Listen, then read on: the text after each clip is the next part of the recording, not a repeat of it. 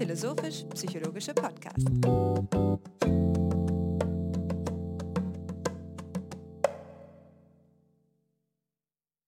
Herzlich willkommen, meine Damen und Herren, zu einer weiteren Episode von FIPSI, dem philosophisch-psychologischen Podcast. Mein Name ist Hannes Wendler und ich freue mich, wie immer, meinen Freund und Co-Host Alexander Wendt an meiner Seite begrüßen zu dürfen. Alexander, wie steht's im Süden? Im verhältnismäßigen Süden zu Köln steht es ganz hervorragend. Der Spätfrühling fühlt sich wie ein Hochsommer an, zumindest in den letzten Tagen, was man zumindest für den Anfang noch genießen kann. Ähm, und die Atmosphäre ist dementsprechend lebensfroh und die Tage fühlen sich lang an. Es gibt viel zu schaffen und dazu gehört auch Fipsi. Heute erneut im Dreiergespann. Unsere Kreise erweitern sich und wir haben das große Glück, dass uns die Wissenschaft, die gütige Mutter der Wissenschaft, uns beständig immer wieder hochinteressante äh, und unseren eigenen Gedanken verwandte Geister zuträgt. Und in diesem Fall ist es Bernhard Geisler. Ich grüße dich, Bernhard. Hallo, danke, dass ich hier sein kann. Ja, Bernhard, die Freude ist ganz unsererseits. Das ähm, ist ja ganz klar. Wir freuen uns sehr, dass du dich ähm, bereit erklärt hast, hier mit uns eben in den philosophisch-psychologischen Dialog zu treten. Und es ist ja nicht das erste Mal, dass dem so ist. Und das hat nämlich den Hintergrund ähm, unseres Kennenlernens. Und wir hatten uns bei der Tagung kennengelernt, die Alexander und ich im Rahmen unserer Tätigkeit bei der Arbeitsgemeinschaft Philosophie und Psychologie hier in Köln veranstaltet haben. Dazu gibt es eine eigene FIPSI-Episode für die, die das interessiert, ähm, die dann ähm, leicht einzusehen ist anhand der Episodentitel. Auswendig weiß ich ihn gerade äh, nicht. Ich glaube, Herausforderungen in der Interdisziplinarität oder so etwas ist das. Auf jeden Fall war es das so, dass Bernhard Geisler ähm, den weiten Weg von Graz nach Köln auf sich genommen hat, um da mit uns zu disputieren. Und es hat sich eben schnell herausgestellt, dass wir sozusagen das habe ich heute schon einmal in einem anderen Kontext so gesagt, in dem Bernhard mich begleitet hat. Ähm, äh, wie, es war wie die Begegnung dreier Einhörner, denn Bernhard ist wie wir ähm, Vertreter einer beinahe ausgestorbenen Spezies, ja, eine von die so selten ist, dass man heute schon äh, murmeln hören kann, vernehmen kann, dass es da, dass sie eben ausgestorben wäre. Wir sind sozusagen die Einhörner der Gegenwart als Schelerianer, die, die letzten unserer Art. Und es ist dementsprechend immer eine große Freude, einem anderen Schülerianer, einer anderen Schülerianerin zu begegnen. Aber damit nicht genug, denn wo ich bis jetzt meinte, ich wäre der Einzige, der dieses Projekt einer von Scheler inspirierten Psychopathologie angeht, unter der jüngeren Generation zumindest von Wissenschaftlern und Wissenschaftlerinnen, ähm, da hat sich jetzt auch dieses Vorurteil sozusagen begradigt, denn Bernhard arbeitet wie ich an diesem hochinteressanten Projekt und ich denke, es äh, besteht für uns beide kein Zweifel daran, dass es ein so reichhaltiges Feld ist, dass wir uns ähm, die Früchte nicht neiden müssen. Es ist zu viel zu tun für eine Person und ich bin sehr froh, dass ich da sozusagen einen Ko äh, Kameraden im Geiste, einen Kollegen in der Zukunft, wenn wir beide so weit sein werden, ähm, gefunden haben und ähm, die meisten Zuhörerinnen und Zuhörer wissen ja, dass Alexander auf seine Art von der äh, Psychologie herkommend äh, ebenso an den Potenzialen von äh, Scheler interessiert ist und besser gesagt sie eben miterschließt, sodass wir hier zu dritt an einem Strang äh, ziehen. Ich gehe über und sage ein paar Worte zu deiner Vita, Bernhard. Bernhard Geisler hat sich in verschiedenen Kontexten bereits betätigt und sicherlich äh, besonders auf, ins Auge sticht ist, dass er ähm, schon über zehn Jahre sich im psychosozialen Bereich und in verschiedenen Einrichtungen in diesem Milieu sozusagen betätigt hat, also im Rettungs- und Notarztdienst, aber auch im Rahmen von Praktika und sonstigen ähm, äh, Formaten. Und dazu zählen beispielsweise eben Tätigkeiten im SOS Kinderdorf, der LKH Graz, der Vinzenz-Gemeinschaft oder eben der Caritas. Und so überrascht es vermutlich wenig, wenn eben Bernhard, nachdem er diese, ähm, diese Vorarbeit geleistet hat, sich dafür entschieden hat, sich ebenso zum Psychotherapeuten ausbilden zu lassen. Das läuft seit 2014 bis also die vier Jahre des Propedeutikums wird er eben an der Karl-Franzens-Universität in Graz an der Medizinischen Universität absolviert hat und wird nun seitdem äh, fortgesetzt im Fachspezifikum bei der Österreichischen Gesellschaft für angewandte Tiefenpsychologie und allgemeine Psychotherapie der Medizinischen Universität in Wien jetzt. Ja, also das ist die, die eine Sparte, das eine, die eine Schiene, die unser heutiger Gast bei Geisler bestellt oder eben auf der er fährt. Und die andere ist seine universitäre Laufbahn.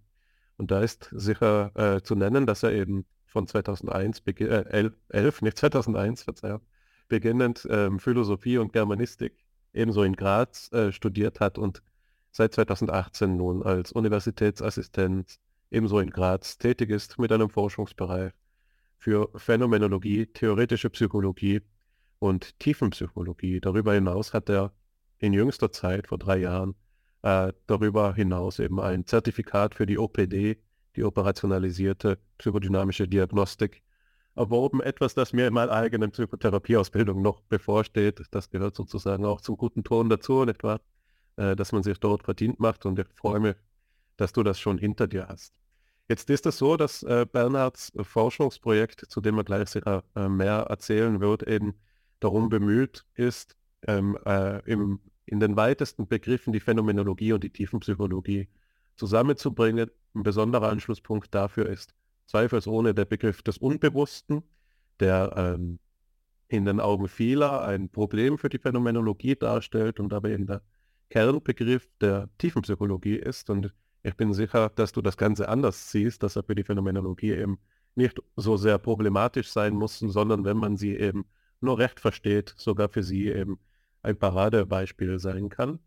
Aber darüber hinaus, und das möchte ich jetzt einfach auch noch erwähnen, weil ich mir die Mühe gemacht habe, es nachzuschlagen, ist Bernhard eben jemand, der eine besondere Art von tiefenpsychologisch fundierter Psychotherapie betreibt, die sich nämlich die Katatym-imaginative Psychotherapie nennt die, ähm, wie du mir gerade vorhin gesagt hast, eben in Österreich zu, unter dem Schirmbegriff der tiefenpsychologischen oder psychodynamischen Therapien gereiht wird und äh, was für sich genommen sicher schon einmal ein erklärungsbedürftiger Ausdruck ist. Und wenn man da jetzt das Ärzteblatt.de aufschlägt, findet sich eine Erklärung äh, dieses Zusammenhangs, die ich jetzt ganz kurz nur äh, vorlese, nur ein paar Zeilen ähm, über die Katatym-imaginative Psychotherapie. Das Wort Katatym kommt aus dem Griechischen. Kata bedeutet gemäß, Thymos steht unter anderem für die Seele, die Lebenskraft und die Gemütsbewegungen. Als Katatymios werden Dinge bezeichnet, die einem, Sinn, äh, einem im Sinn, in den Gedanken oder auf den Herzen liegen. Diese spiegeln sich in Bildern wieder, unabhängig von bewussten Wollen. Die Katatym-imaginative Psychotherapie, auch unter der Bezeichnung katatymes Bildererleben oder Symboldrama bekannt, ist ein anerkanntes Verfahren und eine spezielle Behandlungsmethode der tiefenpsychologischen Psychotherapie. Das kurz zur Einordnung und vielleicht können wir das als eine erste Frage nehmen oder als eine Auflage, die ich dir gebe, dass du uns da ein bisschen was dazu erzählst, was es mit diesem Therapieverfahren auf sich hat und wieso es das denn jetzt zum Beispiel in Deutschland nicht gibt. Ja. Auch ich bin ja als ähm, tiefenpsychologisch fundierter Psychotherapeut an, eingeschrieben an meinem Institut, dem IPR, das Institut für Psychoanalyse im Rheinland. Und habe dort, ähm, das ist ein sogenanntes freies Institut, was bedeutet, dass verschiedene psychotherapeutische Ansätze, der, die psychodynamisch operieren, dort vertreten sind, aber die Katatyme, Psycho, äh, Katatyme-imaginative Psychotherapie wäre in Deutschland anders als in Österreich kein eigenständiges, anerkanntes Therapieverfahren. Das ist eben so ein Spezifikum oder auch ein Kuriosum am Gesundheitswesen, dass das für jedes Land, in jeder Nation ganz anders aufgestellt ist und damit eben andere Behandlungsmöglichkeiten auch mit sich bringt. Für uns Deutsche, oder zumindest die Deutschen, mit denen ich oft verkehre, scheint das dann oft so, als wäre Österreich das, Schla das Schlaraffenland, in dem es eben nicht so ist, dass alle, die äh, weder ähm, VT machen wollen, Verhaltenstherapie, weil das in den Augen vieler zu verkürzt wäre, noch konstruktivistische Intuitionen haben, sodass die äh, systemische Psychotherapie in Frage käme, in gewisser Weise in diesem Schmelztiegel Tiefenpsychologie zusammengefasst werden. Ja, also Das ist in Deutschland recht heterogen. In Österreich scheint das pluraler aufgestellt zu sein, weiter gefasst zu sein. Das wäre etwas, das mich sehr interessiert. Und ich freue mich natürlich, wenn du jetzt ein bisschen dazu sprichst, aber natürlich auch frei, wonach dir der Sinn steht, uns einfach deine Gedanken vorstellst und deine Arbeit etwas näher bringst. Ich freue mich, dass du hier bist, Bernhard Geisler. Ja, danke Hannes noch einmal für die, für die Einführung. Ähm, ich würde sagen, ich, ich fange jetzt mit den Fragen einfach von der Mitte aus an. Und zwar die Frage, was denn die katatomimaginative Psychotherapie ist. Äh, die ist noch relativ jung für Psychotherapieverfahren, stammt aus den 1950er, 60er Jahren von Hans-Karl Leuner begründet. Und ich vermute, die eine verkürzte, aber eine, eine pragmatische Art, sie zu beschreiben, ist, sie ist der Versuch, klassisches oder nicht klassisches psychoanalytisches Denken über die menschliche Psyche mit, mit Methoden aus der jungianischen Schule in Verbindung zu bringen. Also der Ablauf einer katatomie-imaginativen Psychotherapie ähnelt der jeder anderen Gesprächstherapie sehr. Mit, also wir arbeiten genauso mit Übertragungs- und Gegenübertragungsanalysen, mit, mit, mit Interpretationen. Ähm, aber was, was den großen Unterschied ausmacht, ist eben das Bild, also das Bildern, das in, in etwa das Pendant zum klassisch-freudianischen Nachtraum darstellt. Also wir, wir produzieren in den Sitzungen mit unseren KlientInnen Bilder zu, zu vorgegebenen Motiven, ähm, die jetzt aber keine standardisierte Deutung mit sich bringen. Und diese, diese Bilder, die dann auch gezeichnet werden, werden ihrem Inhalt nach, aber auch dem Geschehen nach, dem Beziehungsgeschehen während diesen Bildern zwischen Therapeutin und, und Klientin als, als ja, symbolisches Material verwendet. Also das ist das, was die, die katatyme-imaginative Psychotherapie von anderen tiefen psychologischen Schulen unterscheidet. Ansonsten gibt es die, die gleichen Trendgräben, die man überall hat. Man kann Objektbeziehungstheoretikerin sein, man kann Kontextualistin sein und so weiter und so fort. Das ist in Österreich, passend zur, zu deiner zweiten oder dritten Frage eigentlich, äh, in Österreich nicht festgelegt. Also man lernt in der Ausbildung zwar so die Standardtheorien, aber es gibt jetzt keine vorgefertigte Meinung, die einem vorgäbe, dass, weiß nicht, Melanie Klein oder Bion recht gehabt hätte.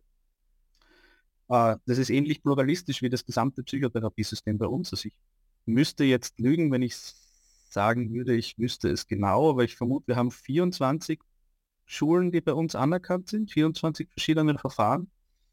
Also ein sehr, sehr buntes Spektrum. Ähm, wie es dazu gekommen ist, ist vermutlich viel weniger spektakulär als die Anzahl. Und zwar, wir haben das Psychotherapiegesetz erst 1994 beschlossen und damals wurde alles anerkannt, was praktiziert wurde. Und jetzt gibt es gerade so, so eine Art Welle, die, die, die, die nacheinfordert, dass es mögen größere Studien angelegt werden über die Wirksamkeit der, der spezifischen Methoden, was viele jetzt auch betreiben, also über, über Universitäten, aber auch über die Ausbildungsvereine. Und das ist vermutlich auch die Antwort auf die Frage, warum es das in Deutschland nicht gibt, weil, weil Deutschland das Pferd von der anderen Seite auf, aus, auf, ähm, auf, ausge, aufgezäumt hat. Und zwar so, dass, dass, dass dort nur anerkannt ist, was bereits gut nachgewiesen ist. Also einerseits hat es natürlich jetzt einen großen Vorteil, und zwar, dass das Österreich tatsächlich so ein bisschen ein Schlaraffenland ist und, und, und sehr pluralistisch ist und sehr, da auch sehr viel Austausch stattfindet und man viele Auswahlmöglichkeiten hat. Es ist aber nicht so, dass daran alles gut ist, weil man könnte auch die Frage stellen, was die Berechtigung der 24 Schulen. Ja, äh, dann so zu, zu meinem Dissertationsprojekt, also eine Dissertation verfasse im Bereich der Philosophie. Äh, und da setze ich mich, wie du eh schon richtig gesagt hast, mit dem Begriff des psychodynamischen Unbewussten auseinander. Und es geht hauptsächlich darum, zu klären, inwiefern dieses, dieses Konstrukt, sage ich jetzt mit Absicht, phänomenologisch so gefasst werden kann, dass dem tatsächlich bestehenden Phänomenbestand einerseits entsprochen werden kann und andererseits die phänomenologische Prämisse aufrechterhalten werden kann, die Konzeptbildung an der Erfahrung auszurichten. Und in diesem Zuge bin ich, also im Zuge dieser Dissertation, bin ich von einem vormals Husserl-treuen Phänomenologen zu einem Schillerianer geworden. Einfach nur, weil die, die, die Art von Max Schiller, Phänomenologie und Philosophie im Allgemeinen zu betreiben, ein sehr viel dynamischeres Werk einen sehr viel dynamischeren Werkzeugkasten mit sich bringt und, und, und Denk- und, und Anschauungsmöglichkeiten aufmacht, die in anderen Phänomenologien so nicht zu finden sind.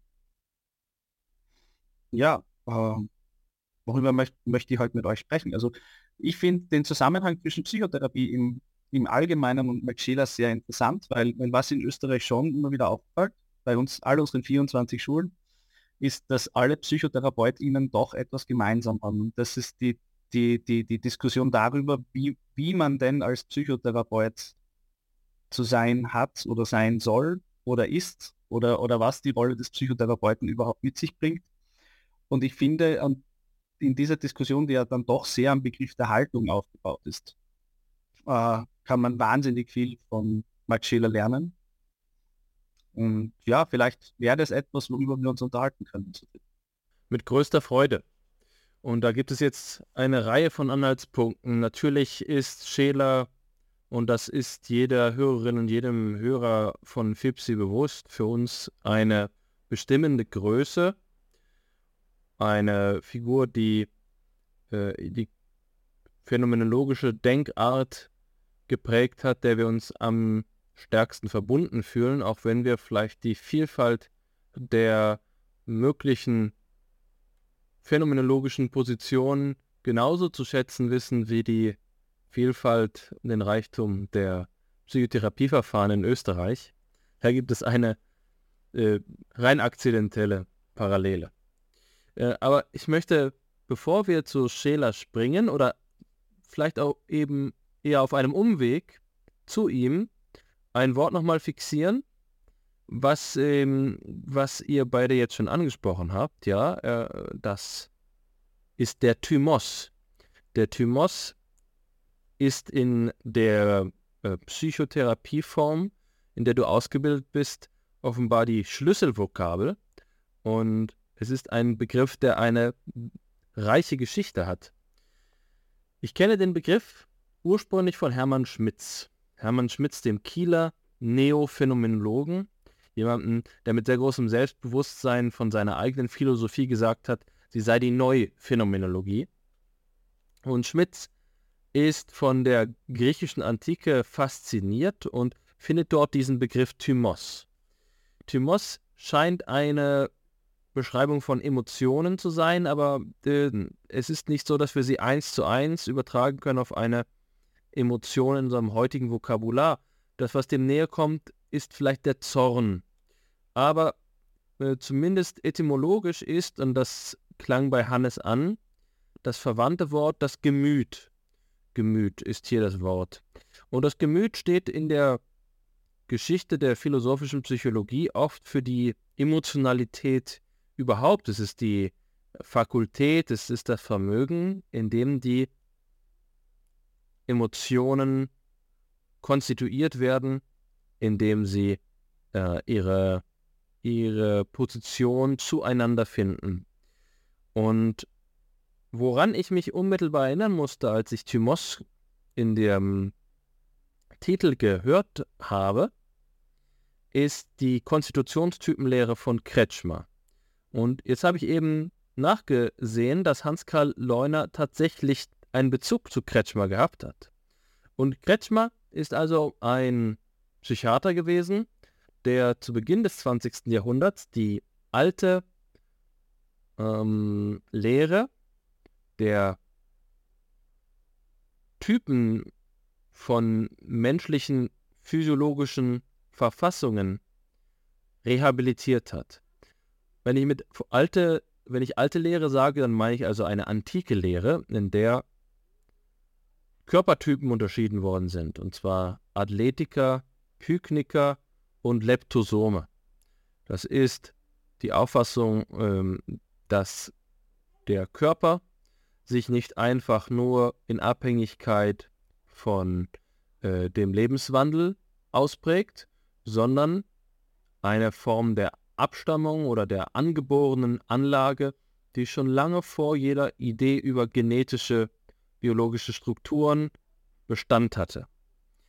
Und diese Konstitutionstypen wurden von Kretschmer auf die psychische Vielfalt übertragen. Er hat eine Lehre der Dysthymie entwickelt, der, äh, des Thymos, der dysreguliert ist oder der aus den Fugen geraten ist, bei dem es pathologische Erscheinungen gibt. Und so kommt man zum Beispiel auf den auch noch heute in der Diagnostik gebräuchlichen Begriff der Schizothymie. Eine schizothymische Störung lässt sich auch noch heute diagnostizieren. Neben der Schizothymie kennt Kretschmer auch noch die Begriffe Batmothymie und Zyklothymie, die ich allerdings nicht genauer bestimmen kann, aber sie sind mir vertraut, weil ich eben, wie jetzt gerade die Brücke hergestellt worden ist, Hermann Schmitz gelesen habe, der als Phänomenologe seine ähm, Beziehung zur Psychiatrie über Kretschmer vielfach herzustellen versucht hat. Also, ähm, Hermann Schmitz, der Neophänomenologe Hermann Schmitz, versucht sich dem Kreis, der euch jetzt beide in eurer Forschung interessiert, der Psychopathologie, über eine Typenlehre äh, anzunähern, indem er also ähm, Klassen von Störungen entwickelt und zeigt, wie sie sich eben nicht nur als partikuläre Bestandteile in der äh, Verfassung, der, in der emotional-geistigen Verfassung äußern, sondern wie sie die ganze Person betreffen.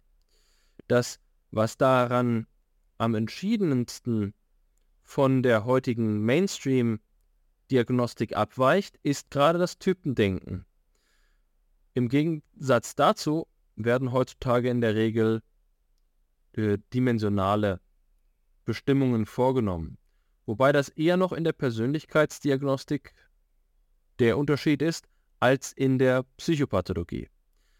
Bei der Psychopathologie finden wir einen Übergang. Es gibt zum Beispiel im ICD-Klassifikationssystem im Gegensatz zu, äh, zum DSM-Klassifikationssystem, wenn ich mich da richtig erinnere, vielleicht ist es auch andersrum, da kann ich mich gut herausreden, weil ich eben kein äh, Psychodiagnostiker bin, dass es eine Spektrumstörung des Autismus gibt, eine Spektrumdiagnose des Autismus gibt. Das ist etwas, was sich der Dimensionalität annähert. Ähm, während in anderen Fällen weiterhin typisierte Diagnosen vorgenommen werden. Das hat damit zu tun, dass die Entwicklung der psychotherapeutischen, will ich schon fast sagen, der psychopathologischen Klassifikationsmuster sich eher historisch langsam weiterentwickelt, dass es hier noch starke Anleihen in der Geschichte gibt und die Begrifflichkeiten wie beispielsweise die Schizophrenie in ihrer Entstehung auf den Beginn des 20. Jahrhunderts zurückverweisen. Das scheint mir damit zusammenzuhängen, dass die Psychopathologie in höchstem Maße auf deskriptive Psychologie angewiesen ist und nicht ohne weiteres durch eine rein quantitativ metrologische, ähm, psychometrische Forschungsweise verdrängt werden kann. Das zeichnet eine Sonderstellung der Psychopathologie innerhalb des psychologischen Diskurses aus. Worauf ich jetzt also zu sprechen kommen möchte, ist erstens, was hat es mit diesem Thymos auf sich? Eine Frage, die äh, ich direkt an Bernhard äh, zurückweisen möchte, zurückwerfen möchte, an ihn weiterleiten möchte. In deinem dir vertrauten Therapieverfahren, wie wird der Thymos hier verstanden? Ist das ein vermögenspsychologischer Begriff? Geht es um die Emotionalität, so wie wir sie in der klassischen Vermögenspsychologie seit Platon kennen? Die, ähm, die ungestümen Gefühle, die vor den Wagen der Seele gespannt sind? Oder gibt es hier eine andere Terminologie? Zweitens möchte ich mit euch darüber sprechen, was ist psychopathologisch hier, um Klassifikationen vorzunehmen, in so einer Begrifflichkeit angelegt? Verweist das auf Konstitutionstypen? Ist das etwas, was ähm, ihr als einen gangbaren Weg beurteilt? Ist das etwas, was der phänomenologischen Psychopathologie näher liegt, weil sie vielleicht deskriptiver ist, als dimensionale Konzepte? Äh, diese beiden Fragen möchte ich als erstes in den Raum werfen und ich glaube, dass äh, uns als Schälerianern schon äh, in den Konturen bewusst ist, wie das auch mit mit äh, Schiller zusammenhängt. Aber wie gesagt, ich wähle jetzt erst einmal den Umweg. Ja, danke. Also die, die Frage, was, worauf sich der Thymos in der katatymimaginativen Psychotherapie bezieht, ist, äh, ist vermutlich gar nicht so, so, so leicht zu erklären, weil die Begrifflichkeit selbst bei uns gar nicht differenziert eingeführt oder, oder, oder diskutiert wird, wie in den allermeisten angewandten Wissenschaften, die die Begriffe aus der Philosophie ähm, übernehmen. Aus dem Bauchgefühl heraus würde ich sagen, so wie er bei uns verwendet wird, steht er eher dafür, darauf hinzuweisen, dass, dass das menschliche Seelenleben mit, mit dem, was wir natürlich sprachliches Bewusstsein bezeichnen, nicht erschöpft ist. Und dass darin manches verborgen liegt, was uns sehr wohl motiviert und, und antreibt, also vielleicht eher in Richtung von Platons Wagen, äh, das mit Hilfe des Bilderns, deswegen auch aus der Seele gebildet, grob übersetzt, äh, zutage treten kann und noch um, sichtbar gemacht werden kann.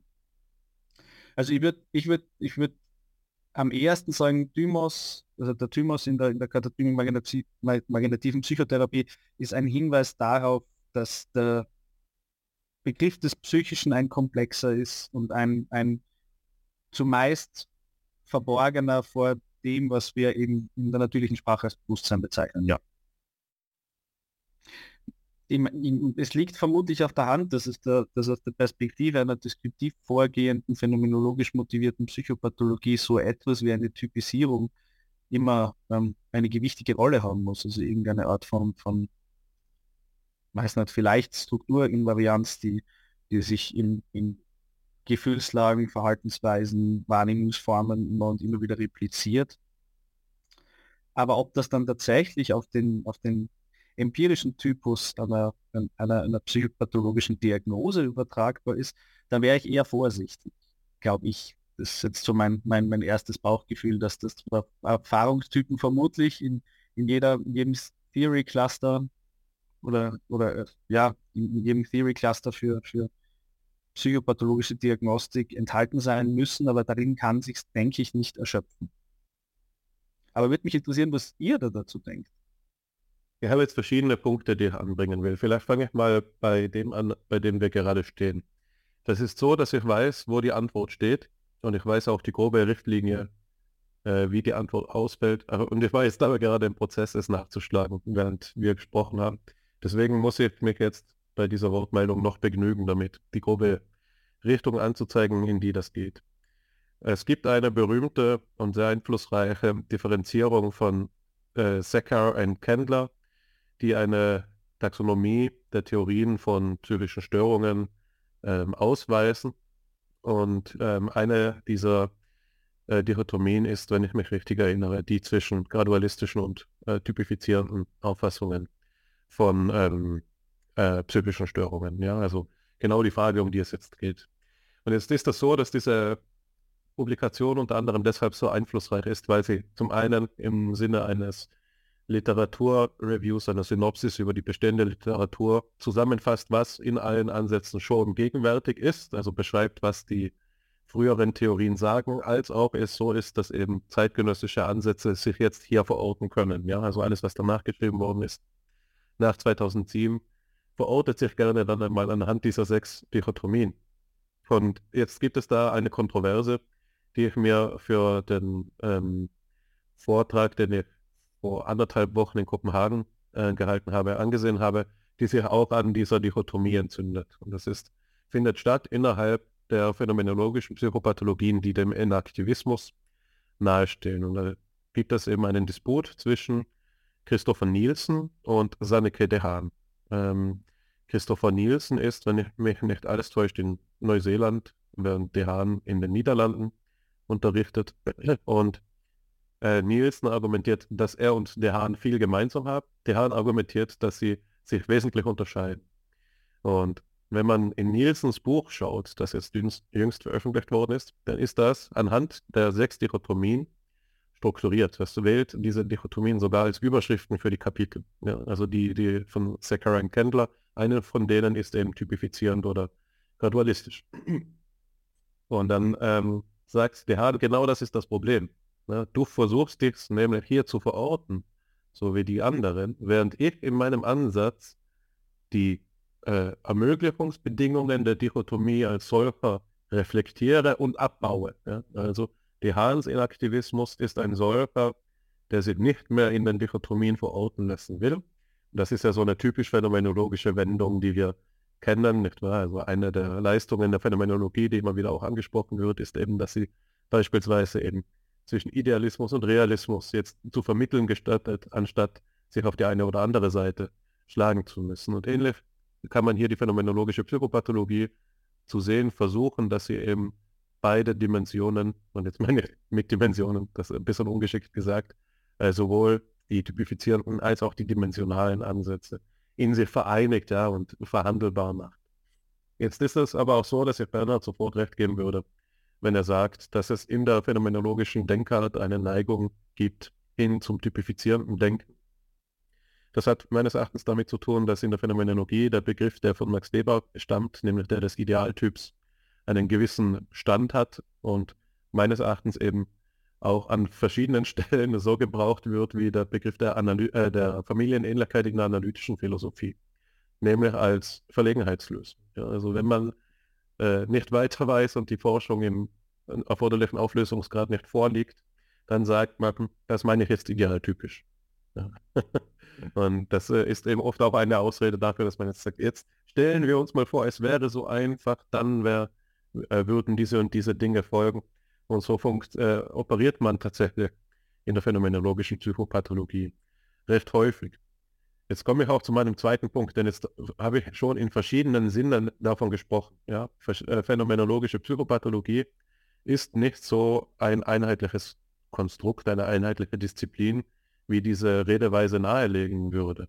Und das hat verschiedene Gründe. Also wenn wir, wenn wir drei phänomenologische Psychopathologie sagen, denken wir vermutlich an Thomas Fuchs Arbeit, an Karl Jaspers Arbeit, an Tellenbach, an ähm, von Gebsattel, an Minkowski und so weiter, an diese ganze Reihe, die es da gibt, die großen Namen in diesem Feld.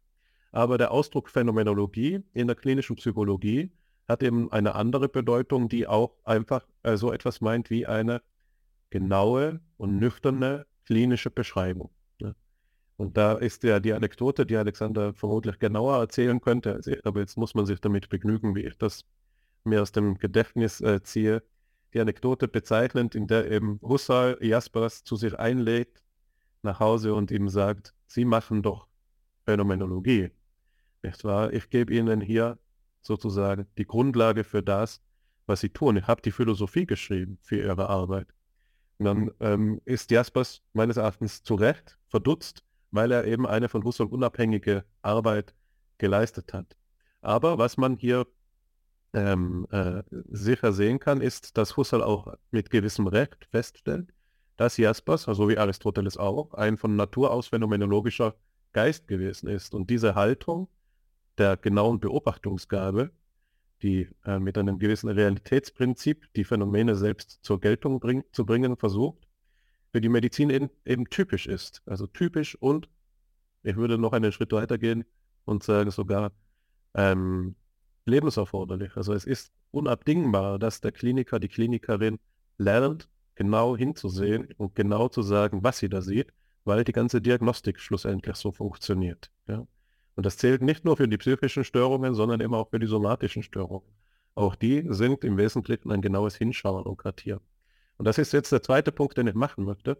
Es gibt nämlich diesen ähm, sehr bekannten Aufsatz von Nancy Andreasen, DSM and the Death of Phenomenology in America. Äh, den haben wir, haben wir schon mal besprochen, als wir mit Thomas Fuchs über den Status der phänomenologischen Psychopathologie bei FIPSI gesprochen haben. Dieser Artikel ist insofern maßgebend, als er äh, sehr weit erweitenden Einfluss entwickelt hat, aber eben auch eine genaue historische Analyse umfasst, wie die phänomenologische Denkart in der Psychopathologie einst eben der Goldstandard war und allmählich sich verloren und auch verwässert hat, ja, und inzwischen sozusagen schon gestorben ist. Und das bringt sie im Zusammenhang eben mit den operationalistischen Ansätzen, so wie sie im DSM oder im ICD verwirklicht sind. Übrigens ist das meines Wissens nach eher das DSM, das die dimensionalen Störungen einführt, als das ICD. Das ist sozusagen das amerikanische äh, äh, der neue Impetus, der hier gesetzt wird. Und da lese ich einen kurzen Satz aus dem Abstract von Andreasen vor, die eben analysiert, wie eine einstmals starke phänomenologische Psychopathologie, die in den deutschen Ansätzen äh, einer anthropologischen Psychiatrie und so weiter ähm, äh, maßgebend geworden ist, ist äh, die Migrationsbewegung in die USA nicht übersteht. Ja, ab den 60er, 70er Jahren ist das eben so, ähm, dass psychodynamische Ansätze ähm, äh, sie schon abgelöst haben und in weiterer Folge dann ihrerseits von den nun kommenden operationalistischen Ansätzen abgelöst werden. Und das erreicht seinen Kulminationspunkt mit der Publikation der dritten Version von DSM, dem DSM 3. Da lese ich jetzt kurz vor. Since the publication of DSM-3 in the 1980s, there has been a steady decline in the teaching of careful clinical evaluation that, that is targeted to the individual person's problems and social context and that is enriched by a good general knowledge of psychopathology. Students are taught to memorize DSM rather than to learn complexities from the great psychopathologists of the past. By 2005, the decline has become so severe that it could be referred to as the death of phenomenology in the United States. Und das ist eben bemerkenswert, denn in der ursprünglichen Fassung des DSMs war es noch sehr bewusst, also auch den Herausgebern des DSMs, dass dieses DSM ein sogenannter Best Effort ist, ein Versuch, eine Operationalisierbarkeit herzustellen, die aber immer unterstützt sein muss, so, so das Begleitbuch zum DSM, also wie man das, das darlegt, wie man es richtig anwendet, also immer unterstützt sein muss von sogenannter klinischer Phänomenologie oder phänomenologischer klinischer Beschreibung. Nicht wahr? Und das ist eben etwas, das sich im Generationenwechsel langsam ausdünnt und in diesen reinen Operationalismus mündet, den wir heute kennen, in dem eben auch ähm, Studiencurricula strukturiert sind durch die Kategorien, die sich im DSM vorfinden und so weiter. Und es gibt aber, und da gibt es glaube ich heute noch ähm, nachwirkende Effekte, eine Reihe von Universitäten auch in den USA, die von Anfang an hier gegengewirkt haben und die europäischen Ansätze sozusagen versucht haben hochzuhalten. Andreasen nennt hier Washington und äh, Iowa.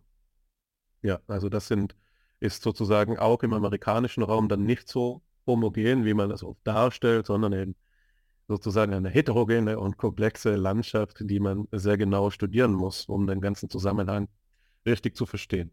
Aber das ist, denke ich, eine wichtige Unterscheidung, auch um unsere Diskussion jetzt zu strukturieren, dass wir einmal sagen können, eine phänomenologische Psychopathologie im emphatischen Sinne wäre eine Psychopathologie, die auf Grundlage einer phänomenologischen Philosophie entwickelt wird und sich ihrer Konzepte bedient. Die These beispielsweise von Thomas Fuchs im Gehirn als Beziehungsorgan, die besagt, dass es Erfahrungen und ihr Bedeutungsgehalt sind, die sich dann in Veränderungen des Gehirns sedimentieren, die dann Krankheitswert bedingen können, ist eine ähm, so, sogenannte starke äh, äh, äh, oder wäre jetzt in meinem Sinn eine starke phänomenologische Psychopathologie, insofern sie eben dezidiert auf eine phänomenologische Analyse in der Entwicklung ihres Krankheitskonzeptes zurückgreift. Demgegenüber gibt es aber eben auch die schwache äh, Analyse oder die schwache Bedeutung einer phänomenologischen Psychopathologie, was dann eben auf ähm, diese genaue Form der Beschreibung ähm, zurückgreift, die unter allerlei verschiedenen Theorieschirmen laufen kann. Auch ein Tiefenpsychologe, eine Tiefenpsychologin kann in diesem Sinn phänomenologisch beschreiben, auch wenn die theoretischen Kategorien, die im Nachhinein angelegt werden, dann nicht mehr ihrer, äh, ihrerseits phänomenologisch sind. Ja? Also das ist so sozusagen hier eine Binnendifferenzierung, die sicherlich weiterhilft und die ist auch vereinbar mit verhaltenstherapeutischen Ansätzen, die hier in ihrem Verdienst auch nicht unter dem äh, Tisch fallen sollen. Also ich bin weit davon entfernt, hier Polemiker sein zu wollen. Das ist mal ähm, das Zweite, was ich sagen wollte. Jetzt habe ich noch was vorbereitet, um de, die Bedeutung von Scheler in der Psychopathologie äh, darzustellen, aber ich glaube, das würde zu weit führen. Vielleicht lasse ich es mal an diesem Punkt und wenn das Gespräch dann sich weiterhin äh, weiter dorthin entwickelt, dann bringe ich das an. Aber das wären jetzt mal meine Angebote, wie man das äh, strukturieren kann. Wir hatten ja auch zuletzt in einer Diskussion in einer unserer Gruppen, in der Alexander dabei war, du jetzt leider nicht, Bernhard, aber da werden wir dich vielleicht noch hinzufügen, wenn du, wenn du denn Lust hast, da wäre deine Stimme wertvoll gewesen. Es ist nämlich meines Erachtens auch fragwürdig, wie entwickelt die phänomenologische Psychopathologie im starken Sinn denn nun wirklich ist und ob eine eindeutige Antwort auf Alexanders Frage nach dem Krankheitskonzept überhaupt möglich ist. Ja, also muss man das nicht gerade vielmehr noch anhand der wenigen Beispiele, die es eben gibt, einzeln beantworten, weil es gar nicht so sehr zu einer äh, vereinheitlichten Diskursbildung noch gekommen ist? Oder würdet ihr sagen, ähm, und das ist eben etwas, das wir jetzt auch kontrovers diskutieren können, dass es doch gerade für die, den Bereich der Psychopathologie so ist, dass hier die Phänomenologie schon konsolidiert ist. Also in, es gibt eine Reihe von Handbüchern für phänomenologische Ansätze in der Psychopathologie, in aktivistisch, aber auch allgemeiner phänomenologisch und so weiter, die es in anderen Bereichen der Psychologie noch nicht gibt. Ja, also da kann man eben auch sagen, nirgendwo sonst ist die Phänomenologie so weit schon vorgedrungen wie hier. Ja? Und ich bin dazu geneigt, den beiden Aussagen zuzustimmen und den Widerspruch in Kauf zu nehmen. Aber da ähm, äh, wäre sozusagen weitere Reflexionsarbeit erforderlich, wie mir scheint. Oder wie seht ihr dann diesen Zusammenhang? Interessanterweise wäre ich, wär ich auch gewillt, dem Widerspruch zuzustimmen. Also ich, ich glaube, dass es in, in, im Bereich der psychologischen Forschung äh, kaum, kaum eine Teildisziplin gibt, in der die Phänomenologie einen so guten Stand hat wie in der Psychopathologie. Dennoch ist es so, dass es auch in der Psychopathologie so ist, dass die, die Phänomenologie by far nicht, nicht allgemein als, als eine der beisteuernden Methoden oder Disziplinen angenommen worden ist. Also ich, ich finde es interessant, dass wenn mir die, die, die Widersprüchlichkeit dieser, dieses Statuses noch gar nicht so bewusst geworden ist. Und was mir in den Sinn kommt, ist jetzt vielleicht, ich habe jetzt keine validen Daten, eher ein Bauchgefühl, ist, wer, wer, wer die Überlegung, wer, wer denn Psychopathologie auch phänomenologisch akzeptiert und wer nicht. Also ich habe so ein bisschen das Gefühl, dass je eher man im klinischen Bereich arbeitet, desto eher ist man gewillt, phänomenologische Beschreibungen ähm, zu akzeptieren. Und ich habe so ein bisschen das, das, das, das Gefühl, dass umso weiter man sich vom klinischen Bereich entfernt, desto eher könnte man die Relevanz derartiger Forschung ja, unter den Teppich gern übersehen. Ich, ich, ich, wage, ich wage zu sagen übersehen, weil ich sie für hochrelevant halte. Aber ja, vielleicht hat es tatsächlich was damit zu tun, mit, mit welchem Bein man im Bereich der Psychopathologie steht. Bernhard, du hattest uns vorhin beide nach unserer Position bezüglich der ähm, Frage nach an, der angemessenen Logik in der Diagnostik gefragt und ähm, ich habe dem jetzt auch noch ein, in einigen Gedanken nachgehangen, sodass ich, bevor ich mit euch im Gespräch weiter schreite, zumindest hierzu noch meinen Senf abgeben möchte. Wenn es darum geht, ob gradualistisch oder typizistisch bestimmt werden sollte, ist natürlich naheliegend, dass wir hier von einem Kriterium der Gegenstandsangemessenheit, der Adäquatheit im Verhältnis zu dem, was das Phänomen der Krankheit, der Störung, der Divergenz ist, ähm, entwickeln. Wenn wir also ein Phänomen haben, das sich in Typen zeigt, dann ist es bestenfalls auch in Typen abzubilden. Hier gibt es so eine Art Isomorphie-Prinzip vielleicht und andererseits könnte man auch dafür argumentieren, dass die Abbildung selbst die Isomorphie verletzt. Also das ist vielleicht gerade, weil es dann äh, in der Diagnostik symbolisch ist, nicht mehr dem Phänomencharakter entsprechen kann und es somit auch nicht erforderlich ist, hier eine äh, Adäquation abzubilden. Das ist sicherlich ein, ein strittiger Punkt, aber es läuft für mich, äh, und das ist vielleicht mehr als nur eine psychopathologische Frage, darauf hinaus zu fragen, was ist denn, wenn wir die gradualistische Option wählen, die der Phänomenologie etwas ferner zu liegen scheint, was ist denn überhaupt ein Grad? Was ist, was hat es mit Graden auf sich? Und was sind gerade insofern wir mit ihnen die äh, Ausprägung von Psychopathologien bestimmen können. Und der Begriff taucht ja überall auf. Also auch selbst dann, wo wir beispielsweise eine Manie nehmen, was jetzt vielleicht eher ein kategorisches, typisches äh, Störungsbild ist, dann reden wir von der subklinischen und der klinischen, ähm, klinischen Manie. Also hier ist äh, Intensität ein Begriff, aber die Abweichung zwischen Graden hat ihre ähm, philosophische Begründung auch nicht trivialerweise. Man könnte zwar meinen, die, äh, die Zahl und die Faszination äh, für die Zahl, die ist so alt wie, mindestens so alt wie die Pythagoreer und äh, alles sei Zahl ist eine alte Lehre, aber wie genau man ähm, die Kategorie der Quantität darstellt, ist eine Frage, die zumindest in meiner Interpretation für die Entscheidung von größter Bedeutung ist. Und die Kategorie der Quantität ist zum Beispiel bei Kant ähm, bestimmt worden über den Begriff der intensiven Größe, allerdings auch schon in den vorkritischen kantianischen Schriften und in der vorkantischen Zeit bei, bei Wolf und bei Baumgarten. Und das führt mich eben zu äh, meiner Lieblingsphilosophin Anneliese Meyer, die sich intensiv mit ähm, Kant auseinandergesetzt hat und dabei auch den Begriff des Grades reflektiert hat. Und der schöne Gedanke bei ihr ist zu sagen, es gibt in dieser Entwicklung der Kategorie der Quantität, äh, der Quantität auch schon in der vorkantianischen Zeit, die, ähm, die Idee, die, die Vorstellung, die, den Ansatz, sie als die Unterscheidung des Gleichartigen zu bestimmen. Also die Diskrimination zwischen identischen Qualitäten. Der Quantitätsbegriff hängt dann vom Qualitätsbegriff ab.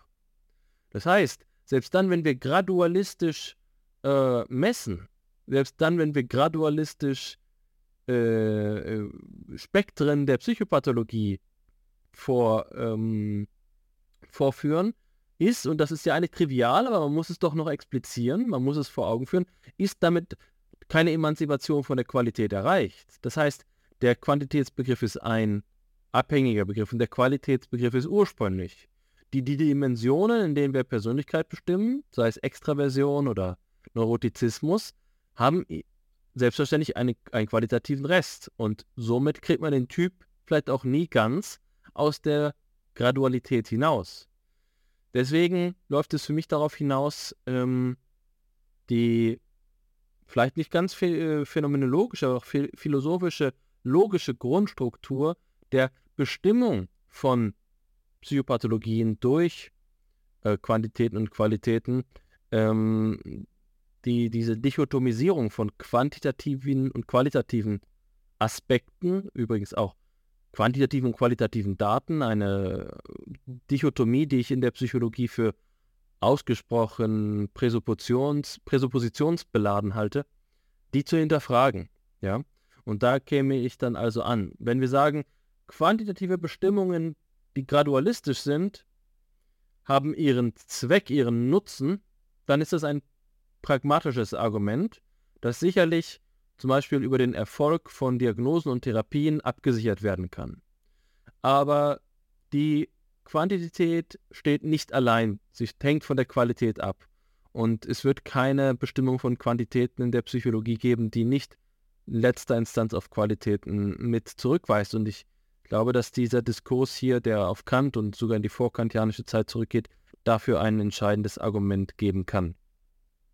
Die Mathesis intensorum, die Lehre von den Intensitäten, ist immer auch eine Lehre von den Qualitäten, denen diese Intensitäten dann eignen.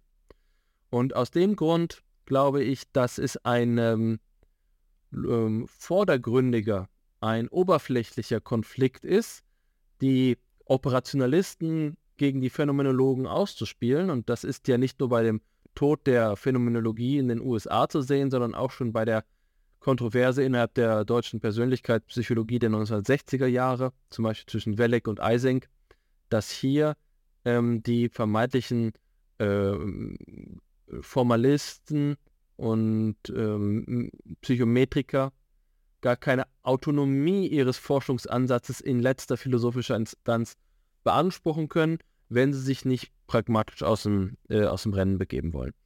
Aber so viel nur zu, zu meinen Assoziationen zu dieser Frage und ich glaube, dass ähm, sie, wenn man dieser, Argument, dieser Argumentation folgt, letztlich auch dazu führen, dass man sagt, alle Formen psychologischer Forschung muss einem strenge Methodik dafür gewinnen, wie sie die Qualitäten erfassen kann, die sie dann quantitativ bestimmen will.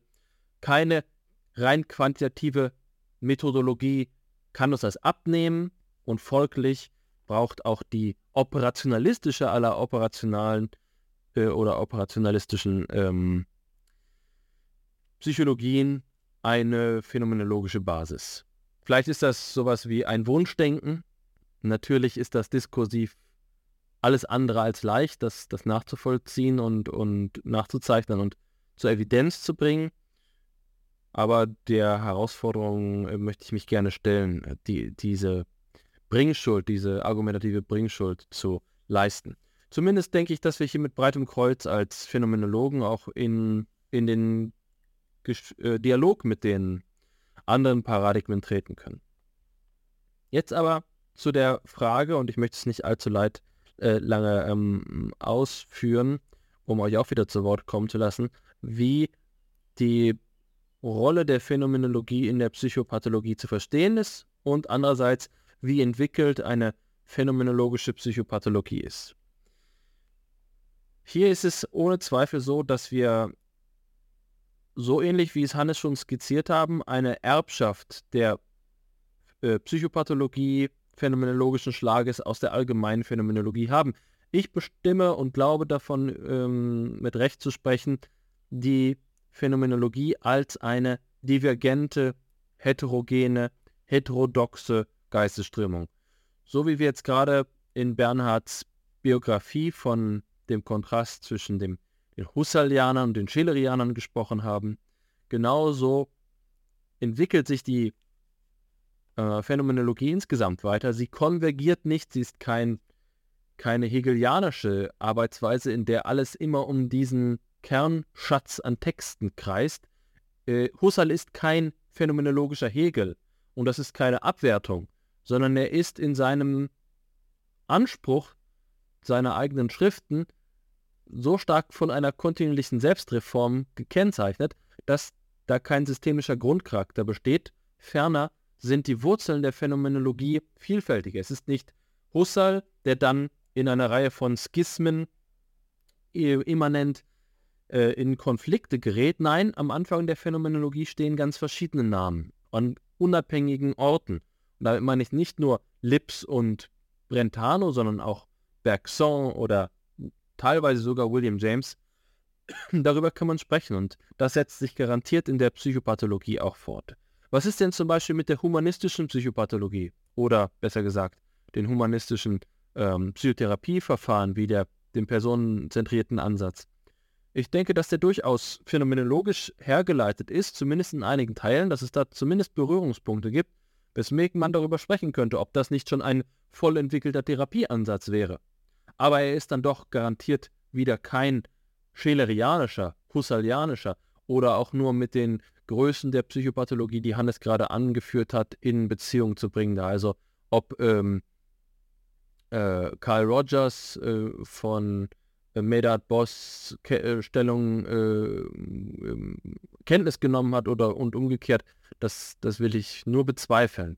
Ich sehe keinen ähm, Grund dazu, hier eine konvergierende Bewegung zu sehen, weswegen man vielleicht genauso wie man von Phänomenologien sprechen kann, hier von phänomenologischen Psychopathologien sprechen sollte.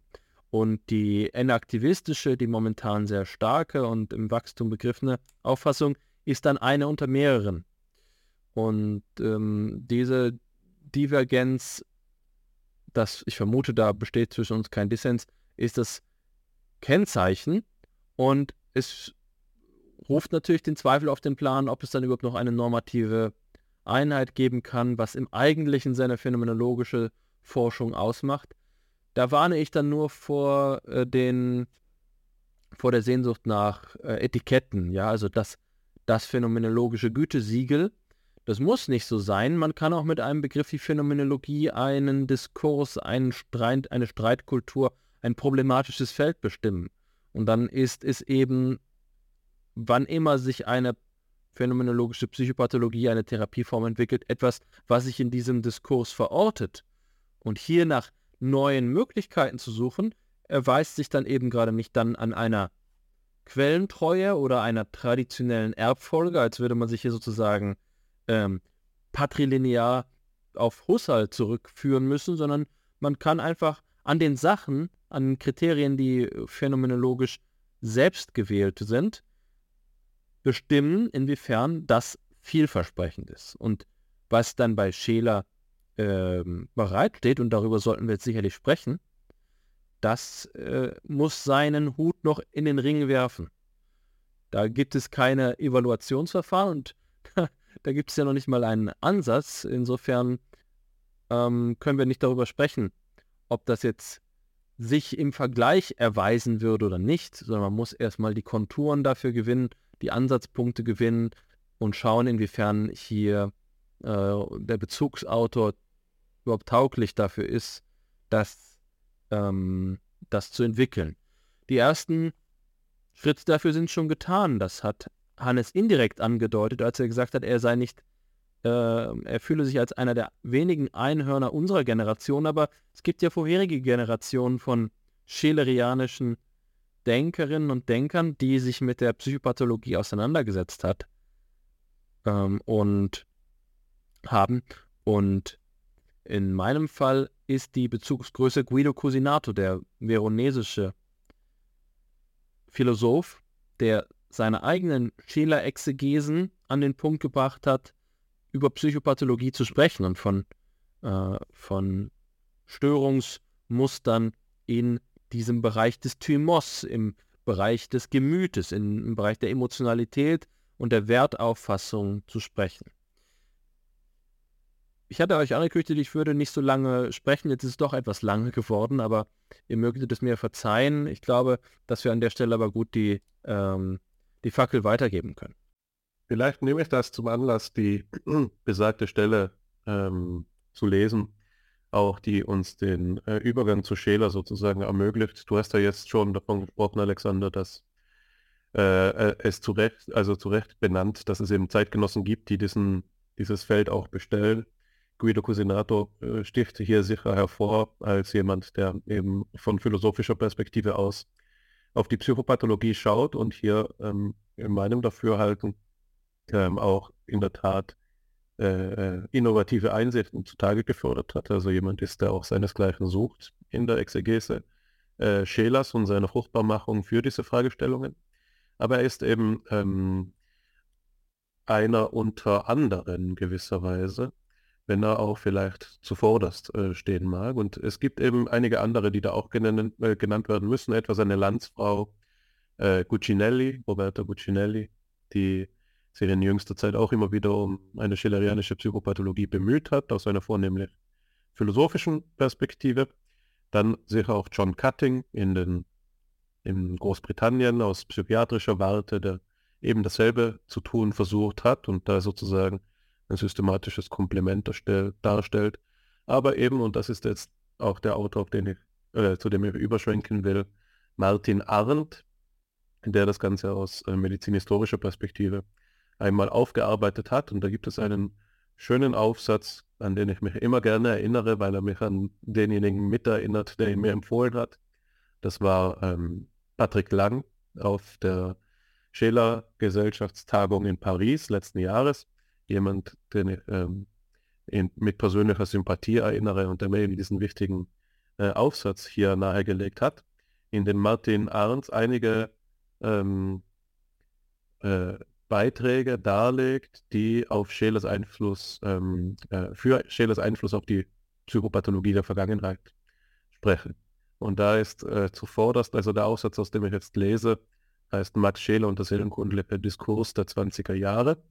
Und er beginnt mit einem Zitat von äh, Viktor Emil von Gebsattel, der aus einem, Na das aus einem Nachruf auf Scheler stammt. Und da lese ich jetzt äh, einige der Sätze vor. Es ist ein recht langes Zitat, also ich werde auch kleine Sprünge machen. Also ich zitiere indirekt von Gebsattel, abgedruckt in diesem Aufsatz von Arndt. Der frühe Tod Max Schelers hat alle, die am Schicksal des abendländischen Geistes tätig oder leidend beteiligt sind, aufs tiefste getroffen. Auch die medizinische Wissenschaft, insbesondere die Psychiatrie, verliert in Max Scheler ihren Philosophen. Längst sind die Zeiten vorbei, da die Naturwissenschaften um der Unvoreingenommenheit ihrer spezifischen Methoden und um der Autonomie ihrer Begriffsbildung willen sich gegen die Leitung durch philosophische Gesichtspunkte zu wehren hätten. Da können wir heute nur noch äh, schmunzeln, leider, ja. Es ist im Wesentlichen das Verdienst der phänomenologischen Methode und ihrer sachgegründeten Wesensforschung in wissenschaftlichen Kreisen mit dem Vertrauen zur philosophischen Geisteshaltung überhaupt, aber auch die Bereitschaft wiedererweckt zu haben, den Ergebnissen der reinen Wesenslehre sich zu erschließen und in Fragestellungen der Psychologie, Biologie, Pathologie von ihr sich mitbestimmen zu lassen. Diese phänomenologische Methode hat in Max Scheler ihren gedankenreichsten Vertreter gefunden. Zahllose Anregungen sind von ihm ausgegangen und haben gerade psychiatrische Kreise befruchtet. Ja, man kann sagen, dass die Psychopathologie und die medizinische Psychologie der Gegenwart ihre Wiedergeburt und die Erweiterung ihres Horizonts zum großen Teil dem Einbruch der Phänomenologie in ihr Wissensgebiet verdankt. Einen überraschenden literarischen Ausdruck hat dieser Eindruck, Einbruch insofern gefunden, als Max Schelers erste Veröffentlichungen nach langer Zeit des Schweigens und Vorbereitens sein Aufsatz über Selbsttäuschungen und über Ressentiment und moralisches Werturteil in einer psychiatrischen Zeitschrift erschienen sind, in der von W. Specht seinerzeit herausgegebenen Zeitschrift für Psychopathologie. Es wäre eine reizvolle Aufgabe, den Spuren Max Schelers in der Gedankenwelt der jüngeren Generation von Forschern nachzugehen. Jetzt habe ich doch alles gelesen, weil es so schön war. Ähm, ein, ein wirklich eindrückliches Zitat von Gebsattel, in dem er eben keinen Zweifel daran äh, lässt, welchen Stellenwert in seinen Augen die Arbeit von Max Scheler ähm, einnimmt im psychiatrischen Diskurs der 20er Jahre. Wie gesagt, das ist ja bevor ähm, die die ähm, anthropologischen und psychiatrischen, äh, anthropologisch-psychiatrischen Ansätze durch die psychoanalytischen sozusagen auch abgelöst worden sind in ihrer Vorrangstellung, was dann vor allem auch im amerikanischen Raum ähm, stattgefunden hat. Also das ist die Zeit vor der Zeit, über die ich vorhin mit Andreasen gesprochen habe, diese Zeit der 20er Jahre, 20er, 30er Jahre, vielleicht bis in die 50er hinein. Das war so die Blütephase dieser phänomenologisch inspirierten Ansätze, in denen ähm, einige Denker auf vieles Arbeiten zurückgegriffen haben. Eines meiner liebsten Beispiele ist immer auch Kurt Schneider, der ja bei Scheler ähm, promoviert worden ist und dessen Unterscheidung von reaktiven und endogenen Depressionen wir seine Auseinandersetzung mit Schelers Arbeit verdanken. Mit der arbeiten wir immer noch. Aber er hat auch Arbeiten über Willens- und Gefühlsstörungen geschrieben, die weniger bekannt sind und sich sozusagen nur äh, über zweite Hand in seinem Lehrbuch für klinische Psychologie, Psychopathologie ähm, erhalten haben und im äh, Kollektivgedächtnis sozusagen fortleben, die aber eben auf diese Zeit auch bei Max Scheler sozusagen zurückgeführt werden können. Also die Verdienste, die äh, diese Denkart hier zutage gefördert hat, sind zum einen zahlreich und zum anderen alles andere als aus der zweiten Reihe, sondern es war so, dass hier wirklich auch erste maßgebende Fortschritte ähm, erzielt worden sind, die sich heute, 100 Jahre später, auch immer noch halten. Also das klingt zunächst ja einmal ja so, als wäre das ein Orchideenprojekt oder etwas, das sich jetzt eben Philosophen, ähm, die sich irgendwie eine Nische suchen und sich da absichern wollen, sozusagen gönnen. Aber das ist es eben mitnichten, sondern es ist genau das Gegenteil. Es geht hier um etwas, das ganz wesentlich diesen Diskurs der Historie mitbestimmt hat. Und das drückt sich, und da lese ich jetzt eben noch eine zweite kurze Stelle vor, ähm, aus, auch in den verschiedenen Beziehungen, die Scheler mit den Psychopathologen seiner Zeit unterhalten hat. Und es gibt äh, eine schöne Geschichte eines gemeinsamen Untrunkes von Scheler und Viktor von Weizsäcker, ähm, der, äh, auf den Scheler wohl einen amüsanten Eindruck gemacht haben soll mit seinem bayerischen, ähm, äh, na, wie sagte man, mit seiner bayerischen Kleidung, also geradezu mit Tracht wäre er da wohl standen, ein lustiges Wurzelmännchen und habe ihn zum Trinken verführen wollen spät nachts, womit Weizsäckers Frau wohl nicht ganz so glücklich gewesen sei. Er hat sich dann aber doch dazu durchringen lassen.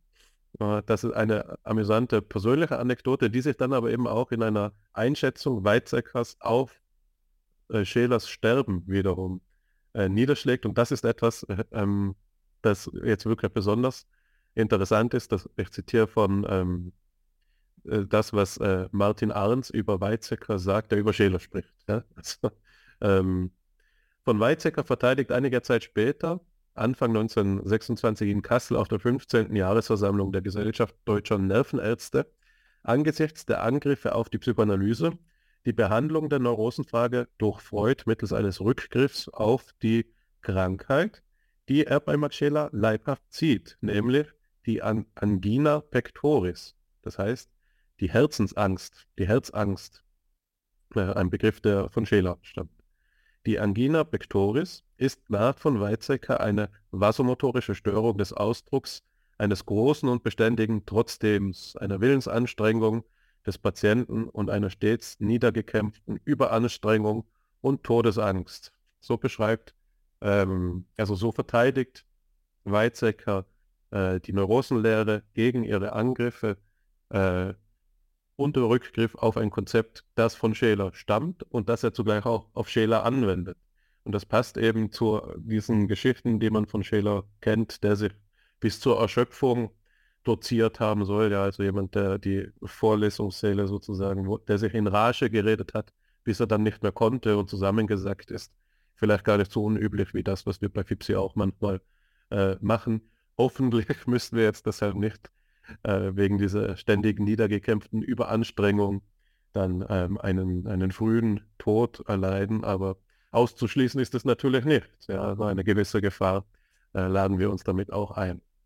In jedem Fall glaube ich, dass ich jetzt einige ähm, Materialien zur Hand gegeben habe, die äh, dazu dienen können, diese schälerianische Wirk äh, die Wirkung Schälers auf die historische Psychopathologie zu veranschaulichen und jetzt hier uns die Aufgabe zu stellen, weiterzudenken, ja, weiterzudenken und uns zu fragen, was hier ähm, wohl noch äh, daraus gemacht werden kann. Und da hast du uns ja, äh, Bernhard, sozusagen eine Textstelle mitgebracht, die auch in der Literatur, die ich jetzt gerade kurz angerissen habe, so ein Locus Classicus ist. Ja. Das ist eben die Passage, die Scheler in den Idolen der Selbsterkenntnis entwickelt, in der er zwischen zwei Formen von psychotherapeutischer Haltung unterscheidet oder zwei, vielleicht sollte man es genauer sagen, Personentypen von Psychotherapeuten differenziert. Das sind auf der einen Seite die psychischen Chirurgen und auf der anderen Seite die, die er mit den Psychoanalytikern identifiziert, aber da er diesen Ausdruck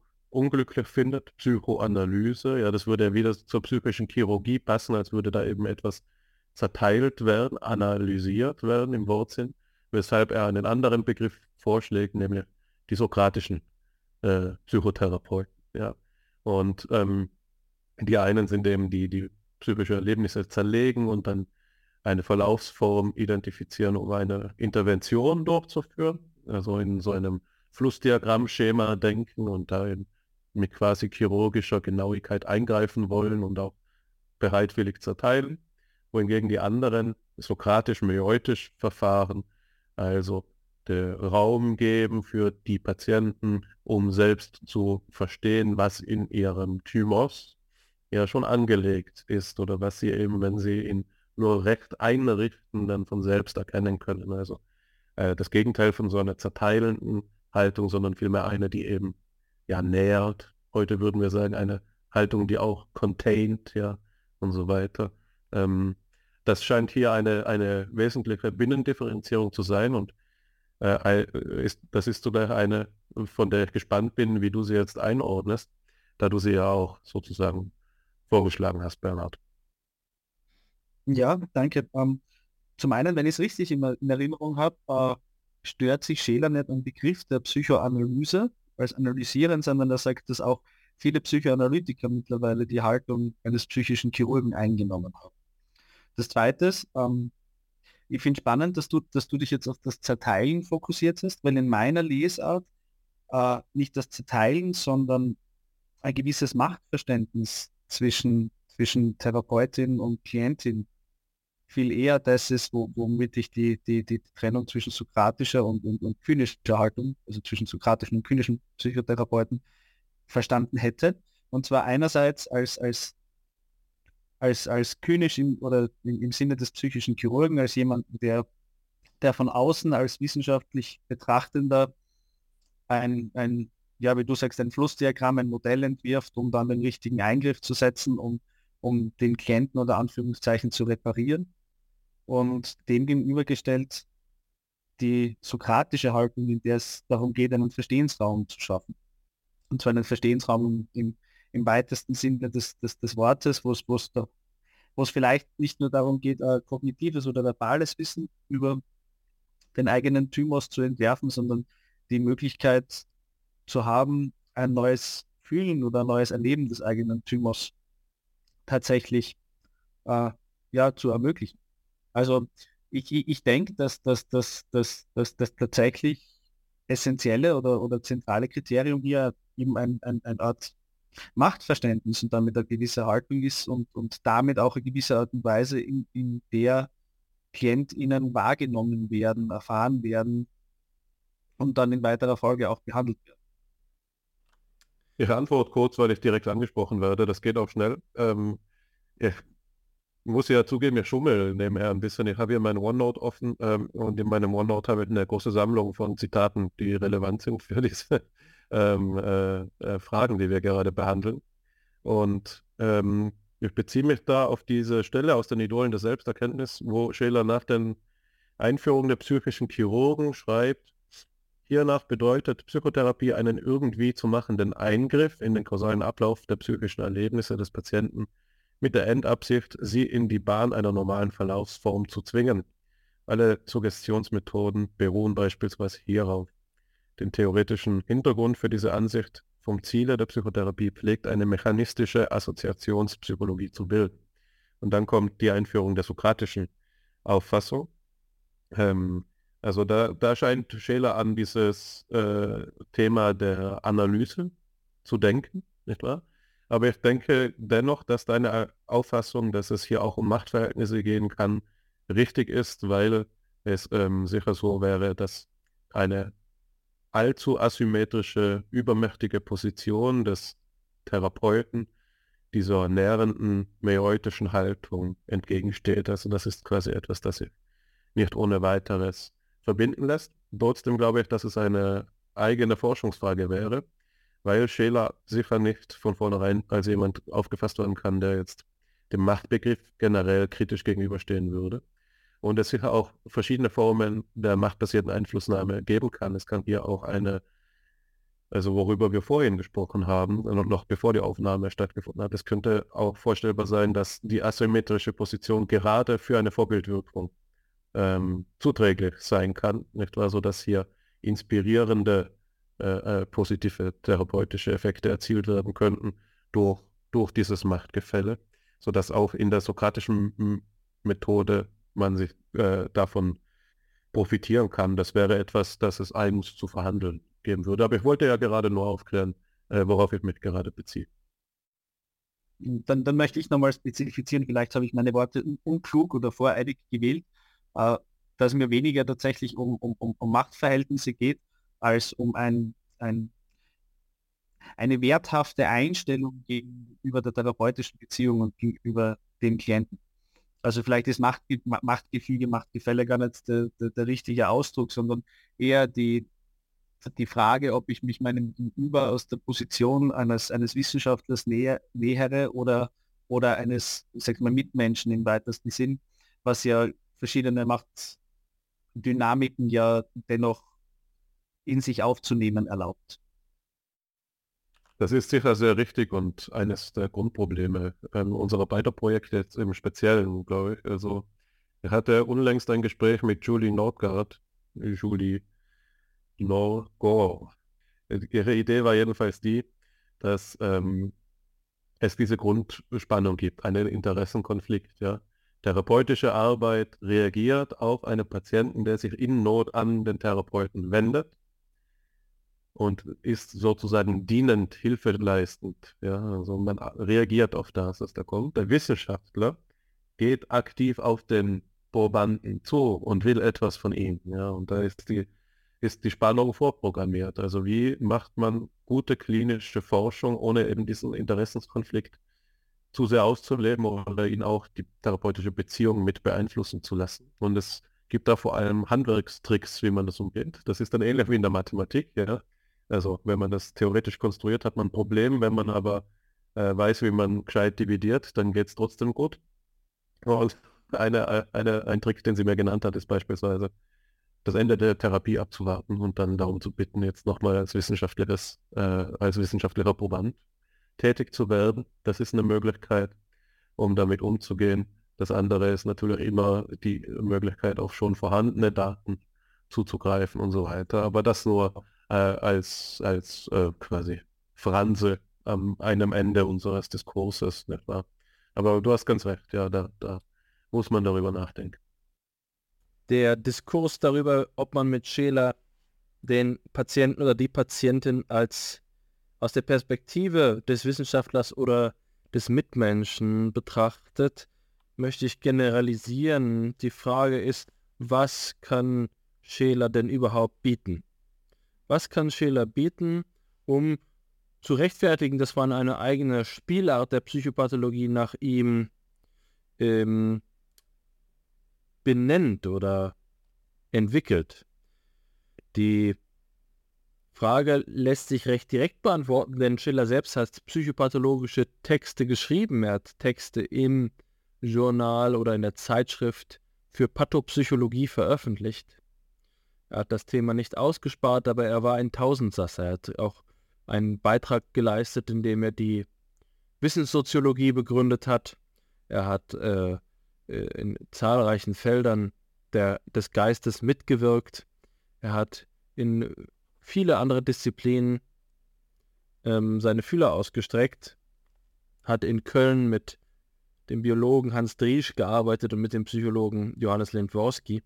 Insofern darf man das auch nicht übergeneralisieren. Ähm, es ist sicherlich nicht sozusagen sein zweites Standbein, die Psychopathologie. Aber zumindest ist es ein Anhaltspunkt. Und da kann man jetzt schauen, um zu sehen, wie Scheler selbst argumentiert. Und ähm, so einer dieser Texte, die er geschrieben hat, ist die Psychologie der sogenannten Rentenhysterie.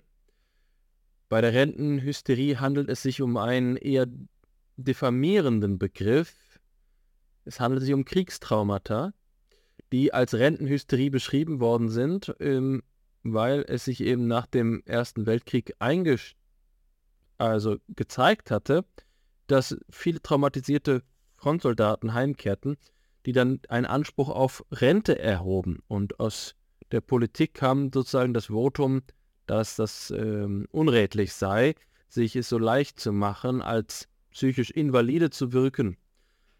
Ja, ähm, das thematisiert Scheler und er geht klar darauf ein, dass er das äh, differenzieren möchte. Aber ich will einfach mal eine Passage O-Ton Scheler vorlesen, in dem es eine Bestimmung des Erkrankungsprozesses, wie er sagt, gibt. Und dann kann man sich fragen, was ist das für eine Art von Beitrag? Also Schelers originale psychopathologische Arbeiten. Ich, ich zitiere. Bei dem Erkrankungsprozesse kommen nun aber neue psychologische Gesetze zur Geltung, und zwar solche verschiedener Art. Aufgrund jener durch die wirkende Rente bestimmten veränderten Triebeinstellungen zu Gesundheit und Krankheit in die Richtung auf Krankheit stellt sich nun noch die triebhafte Aufmerksamkeit, nicht also die willkürliche, wie das Bemerken, Beachten usw. So auf alle möglichen Anzeichen und inneren Signale der ja schon als vorhanden scheinenden Krankheit ein.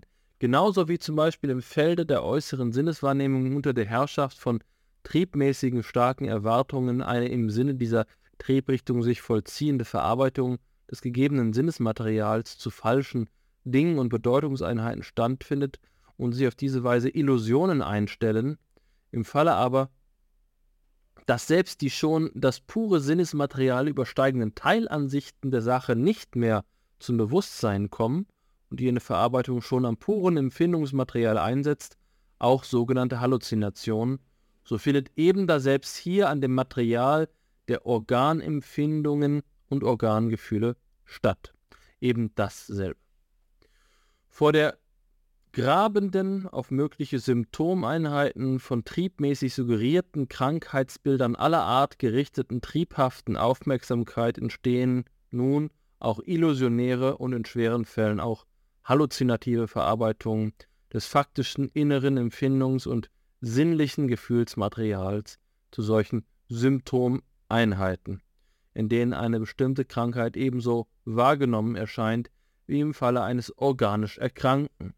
Dies aber anknüpfend an meist wirklich vorhandenen Nachwirkungen früherer Erkrankungen, sowie bei der Hysterie sich wechselnde organisch nicht bedingte Schmerzkomplexe einstellen, die bald da, bald dorthin wandern, findet auch hier ein ähnliches statt. So ergibt sich schließlich ein Gemisch des hypochondrischen und hysterischen Krankheitsbildes aufgebaut auf ein ursprüngliches Trauma.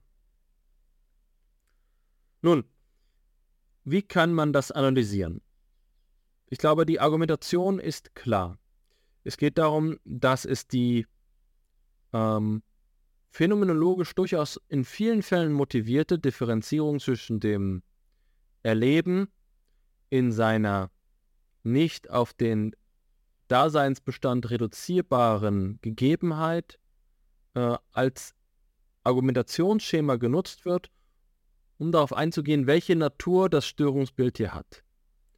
Das Störungsbild wird als etwas, das dem subjektiven Erleben zugehört, äh, dargestellt.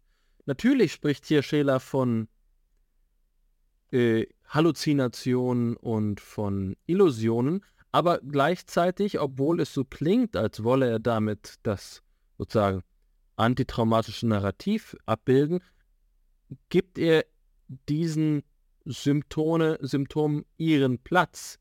Sie sind gewisserweise psychosomatisch. Sie wirken auf Grundlage eines vorherigen Traumas und haben in der Einbildung ihren Mechanismus. Es ist hypochondrisch und hysterisch. Das sind Begrifflichkeiten dieser Zeit, Begrifflichkeiten, die ja auch aus der Psychoanalyse ähm, teilweise geprägt worden sind. Und letztlich ist die Argumentation, dass es Organempfindungen und Organgefühle gibt, die auf Grundlage dieser psychischen ähm, äh, Situation, in der sich das Triebleben befindet, auftauchen. Unser Sozialkontext, der, die Verfügbarkeit der, äh, der Renten, der Krankheitsrenten, der Invalidenrenten, richtet unsere Aufmerksamkeit, unseren Triebhaushalt aus auf Krankheit und fördert dazu eben dieses hypochondrische Bild der Krankheitseinbildung. Keine triviale Geschichte, aber der, das allgemeine Schema, muss ich einfach sagen, spricht noch nicht allzu stark für eine ungewöhnliche, eigenständige Diagnose. Ich glaube, so einen Text könnte man noch an anderen Stellen finden. Ich will sagen, als eine ähm, reine Psychopathologie, die, die sich hier sozusagen andeutet, äh, revolutionären Charakters bei Scheler selbst, ist das noch nicht zu lesen.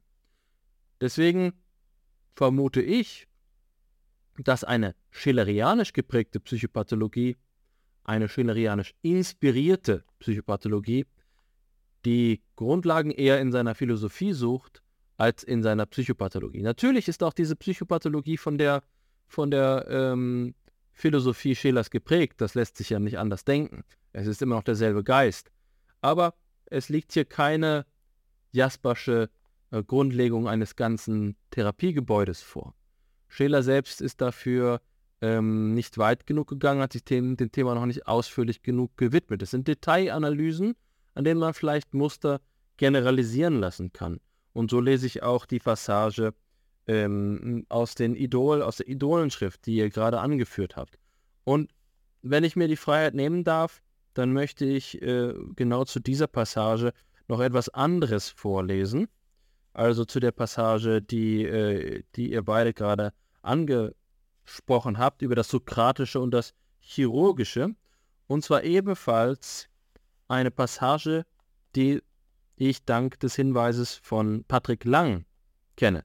Patrick Lang hat Hannes und mich, als wir zuletzt in Paris waren, auf der Veranstaltung der Max-Scheler-Gesellschaft, auf Bernhard Lorscheid aufmerksam gemacht, der eine Arbeit über Max Schelers Phänomenologie des Psychischen geschrieben hat.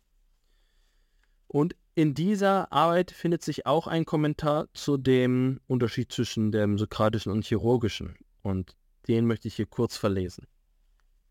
Lorscheid schreibt, aus den gleichen Gründen ist unter den psychotherapeutischen Methoden auch die sokratische der chirurgischen vorzuziehen. Die chirurgische Methode sucht nämlich durch einen irgendwie zu machenden Eingriff in den kausalen Ablauf der psychischen Erlebnisse des Patienten, etwa durch Suggestion oder Hypnose, diesen Ablauf in die normale Verlaufsform zu zwingen und verrät als Hintergrund eine mechanistische Assoziationspsychologie, die nicht weiß um das rein psychische, das nicht gestört werden kann und ganz unabhängig ist von den Gesetzen der Dissoziation, nach denen der innere Sinn dieses rein psychische dissoziiert.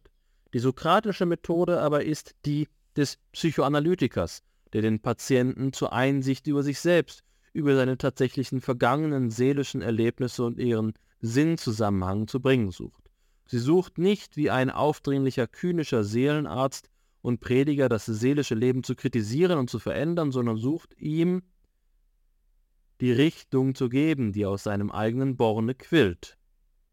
Ihr Ziel ist, dass der Patient den Inhalt seines Lebens sehe und übersehe, so vollständig und klar wie möglich. Was er dann damit tue, ist seine Sache, respektive Sache der Ethik und nicht die des Arztes.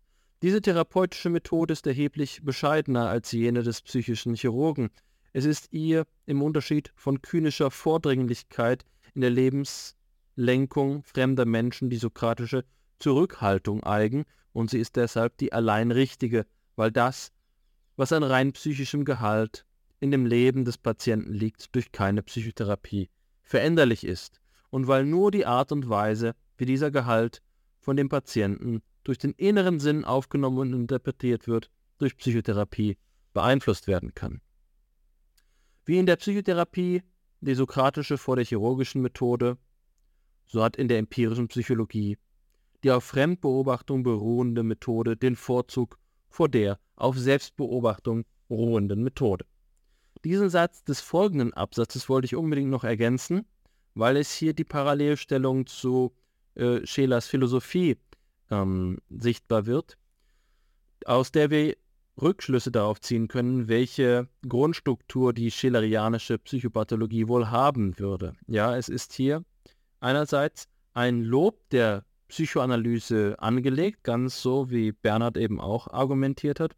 Und andererseits geht es um Motive wie die Autonomie des äh, Patienten, eine Denkart, die, denke, äh, die wohl im, im frühen 20. Jahrhundert noch nicht ganz so selbstverständlich war. Ich lese das zumindest grob auch in die Richtung der Patientenautonomie weisend, die wir in der ähm, in der humanistischen Psychologie wiederfinden. So eine Argumentation könnten wir vermutlich auch bei Carl Rogers oder bei Eugene Gentlin hören. Nun, ich möchte euch jetzt diese These ähm, zurückspielen. Die, was die spezifisch schillerianische Form der Psychopathologie und Psychotherapie wäre, das lernen wir nicht von Scheler direkt, sondern indirekt. Es erfordert einen Aufbau dessen. Ähm, und die Kriterien, nach denen hier gearbeitet werden würden, müssten, um sich von den anderen Formen der phänomenologischen Psychopathologie und Therapie zu unterscheiden, in dem einzigartigen des schillerianischen Denkens zu finden sein, wie zum Beispiel gerade der eben erwähnten Fremdbeobachtungslehre, Schelers Liebesphilosophie, Schelers Wertphilosophie. Was haltet ihr von diesem Gedanken? Ich, ich, ich teile die Überlegung, dass, dass eine genuin schillerianische phänomenologische Psychopathologie nur indirekt auf dem fußen kann, was Scheler im Gesamtwerk phänomenologisch vorgelegt hat und nicht unbedingt in, in den einzelnen Schriften wie oder der Selbsterkenntnis, der Sagement-Schrift oder der Rentenhysterie. Ähm, und ich denke dabei, dass tatsächlich von, von von grundlegender Wichtigkeit seine Auseinandersetzung mit der Phänomenologie des Werthaften ist, weil sie eine, eine Auseinandersetzung mit dem affektiven und emotionalen Leben erlaubt, die ich zumindest in meinem bescheidenen Wissensumfang in keiner anderen Phänomenologie in dieser Art und Weise gefunden habe. Also der, der, der Versuch auf völlig neue Art und Weise, auf nicht psychologistische Art und Weise und auf nicht irrationale Art und Weise das emotionale Leben zu denken und zu erforschen in seinen Eigenheiten, ähm, bietet, denke ich, wirklich etwas, was neuartig wäre. Aber es muss halt auch erst fruchtbar gemacht werden, weil wie es zum Beispiel noch im Formalismus ist, ist es halt ein, eine mehr oder weniger Kantkritik, ein, Versuch, eine, eine nicht formale Wertethik vorzuschlagen, in der aber aufgrund seiner Technik und aufgrund seiner, seiner Befunde und Grundkonzepte viel Material drinnen ist, das für eine phänomenologische Psychopathologie verwendbar wäre. Und auch spannend wäre eben vielleicht die Überlegung, ob, ob durch dieses Primat des ethischen Denken Scheler so etwas wie ein, ein genuiner Zwischenschritt zwischen den humanistischen und den tiefenpsychologischen Denkrichtungen sein könnte, in denen einerseits die, ja, die Faszination der Tiefe und der, der, der Selbstentzogenheit des Psychischen und andererseits aber auch eben Prinzipien wie die Autonomie oder Selbstautonomie der Klienten gleichzeitig im Vordergrund stehen könnte. Ähm, ich würde auch gerne, ups, das war mein Stuhl, kurz Stellung beziehen zu, ähm, ich möchte auch gerne kurz Stellung beziehen zu dieser Frage ähm, danach, was jetzt Schelers Merit für die Psychopathologie ist. Und da will ich jetzt ein typischer Philosoph sein und mir eine Spitzfindigkeit einfallen lassen. Ich mache einen Unterschied zwischen Schelerscher Psychopathologie und Schelerianischer Psychopathologie. Die Schelersche Psychopathologie ist das wenig Revolutionäre, das du verlesen hast, Alexander. Und in seinem Werk gibt es an verschiedenen Stellen Hinweise, dass er auch über psychisches Gestörtsein nachgedacht hat, die teilweise äh, weniger selbstverständlich dann noch sind, als das, ähm, was jetzt über die Rentenhysterie gesagt worden ist. Auch wenn, ich will das jetzt auch gar nicht so niedermachen. Also äh, man muss immer auch den Werkentstehungskontext mit berücksichtigen und ich weiß nicht mehr, in welchem Zusammenhang ich es gehört habe, aber gerade diese Schrift zur Rentenhysterie wurde mir einmal beschrieben als eine, die Scheler höchstwahrscheinlich zum Broterwerb auch äh, geschrieben hatte. Es war, war eben jemand, der nicht immer in der Lage war, dass er einfach nur aus Muße hat arbeiten können. Vielleicht warst das sogar du, Alexander, der mir das gesagt hat. Wenn du es weißt, kannst du es ja dann aufklären. Auf jeden Fall, hier liegt die Schelersche Psychopathologie. Und dann gibt es die Schelerianische Psychopathologie, die entwickelt wurde auf Grundlage der Ideen Schelers. Und da haben wir jetzt schon verschiedene Beispiele benannt. Kurt Schneider, vermutlich einer der ersten, die in diese Richtung gegangen sind und die der zurückgegriffen hat, gerade auf das, was jetzt äh, du, Bernhard, ausgewiesen hast, als ähm, eines der, zu Recht eben eines der Kernmerkmale des Schelerschen Ansatzes, nämlich die Axiologie, die Lehre von den Werten. Und seine Theorie der Depression ordnet die verschiedenen Depressionstypen zu verschiedenen Störungen in der Wertnehmung, also im Fühlen, Beziehen auf spezifische Weltklassen zu. Die endogene Depression betrifft die Vital, äh, die, die Lebenswerte, die Werte der Vitalsphäre. Die reaktive Depression betrifft die Werte der psychischen äh, Sphäre, die Werte, ähm, ähm, ja genau. Und die sind eben sozusagen prononziert negativ ähm, ausgeprägt dann, also die, das Fühlen der psychischen auf der psychischen Wertsphäre ist dann prononziert negativ ausgeprägt in der reaktiven Depression als Reaktion auf ein Trauma beispielsweise oder eine Lebenskrise. Das ist intensives Leid, das da erfahren wird. Wohingegen bei der endogenen Depression es dieses charakteristische Gefühl der Gefühllosigkeit dann eben gibt. Also da, das artikuliert sich ein ganz anders eben. Also nicht als ausgeprägt negative Empfindung, sondern als Abwesenheit von Empfindung, aber so einfach ist es dann wieder nicht, weil Schneider anerkennt, dass es so ein quasi somatisches Krankheitsgefühl in der endogenen Depression gibt. Also das wird dann wie ein, wie, wie ein körperlicher Defekt auch manchmal erfahren und dann gibt es noch das logische Komplement der komplexen Depression bei ihm, in der eben beide äh, Störungsformen sozusagen kombiniert auftreten, was gerade dadurch erklärt wird, dass ja unterschiedliche Wertschichten betreffen. Ja, also deshalb können sie kombiniert werden. Das ist meines Erachtens spezifisch schelerianische Psychopathologie mit äh, nach medizinischen Standards innovativen Charakter. Ja, also das wurde so gedacht. Das ist eine Errungenschaft dieser Denkart. Andernorts gibt es ähm, Potenziale und auch Hindernisse für das Wirken äh, des Schillerschen Denkens. Ich selbst habe in dem Aufsatz, den du schon kennst, Alexander, äh, zur Schizophrenie, versucht, das mal zu rekonstruieren für ähm, das sogenannte Präcox-Gefühl. Also es gibt die Beobachtung, das geht auf den niederländischen Psychiater äh, Rümke zurück. Der hat von diesem Präcox-Gefühl äh, gesprochen, was auf die alte Kräpelinsche äh, Bezeichnung für die Schizophrenie als Dementia Präcox zurückgeht. Das war die Idee, dass Schizophrenie kein eigenes Störungsbild ist, sondern ähm, eine früh einsetzende Form der Demenz darstellt. Und die charakterisiert sich jetzt auf eine ganz eigentümliche Weise. Und zwar ist es so, dass die Kliniker, also die Behandelnden, in großer intersubjektiver Übereinstimmung ein ganz besonderes Gefühl beschreiben, das sie haben, wenn sie den Schizophrenen gegenüber sitzen oder mit ihnen interagieren. Das sogenannte Präcox-Gefühl. Ja? Das Gefühl, nicht weiterzukommen, sie empathisch nicht zu verstehen, hier wirklich einem zwar noch Menschen, aber ganz anderen Wesen gegenüber zu sitzen. Und ein Gefühl, das äh, schwer auf den Begriff zu bringen ist. Ja. Seitdem gibt es in der empirischen Forschung der Gegenwart Versuche, dieses Präcox-Gefühl zu rehabilitieren in seinem diagnostischen Wert. Und die finden tatsächlich eine sehr hohe empirische äh, äh, prädiktive Validität des Konzeptes. Also man kann äh, Experten für Schizophrenie quasi so eine Gefühlsdiagnose stellen lassen von Samples, von denen man die eine ausführliche klinische Diagnostik schon durchgeführt hat. Also man weiß, was für Störungsbilder die Patienten haben und zeigt dann diesen ähm, äh, Experten kurze Videoausschnitte beispielsweise von Therapiesessions mit diesen Schizophrenen und lässt sie nach ein, zwei Minuten beurteilen, ob das jetzt Schizophrenie ist oder nicht.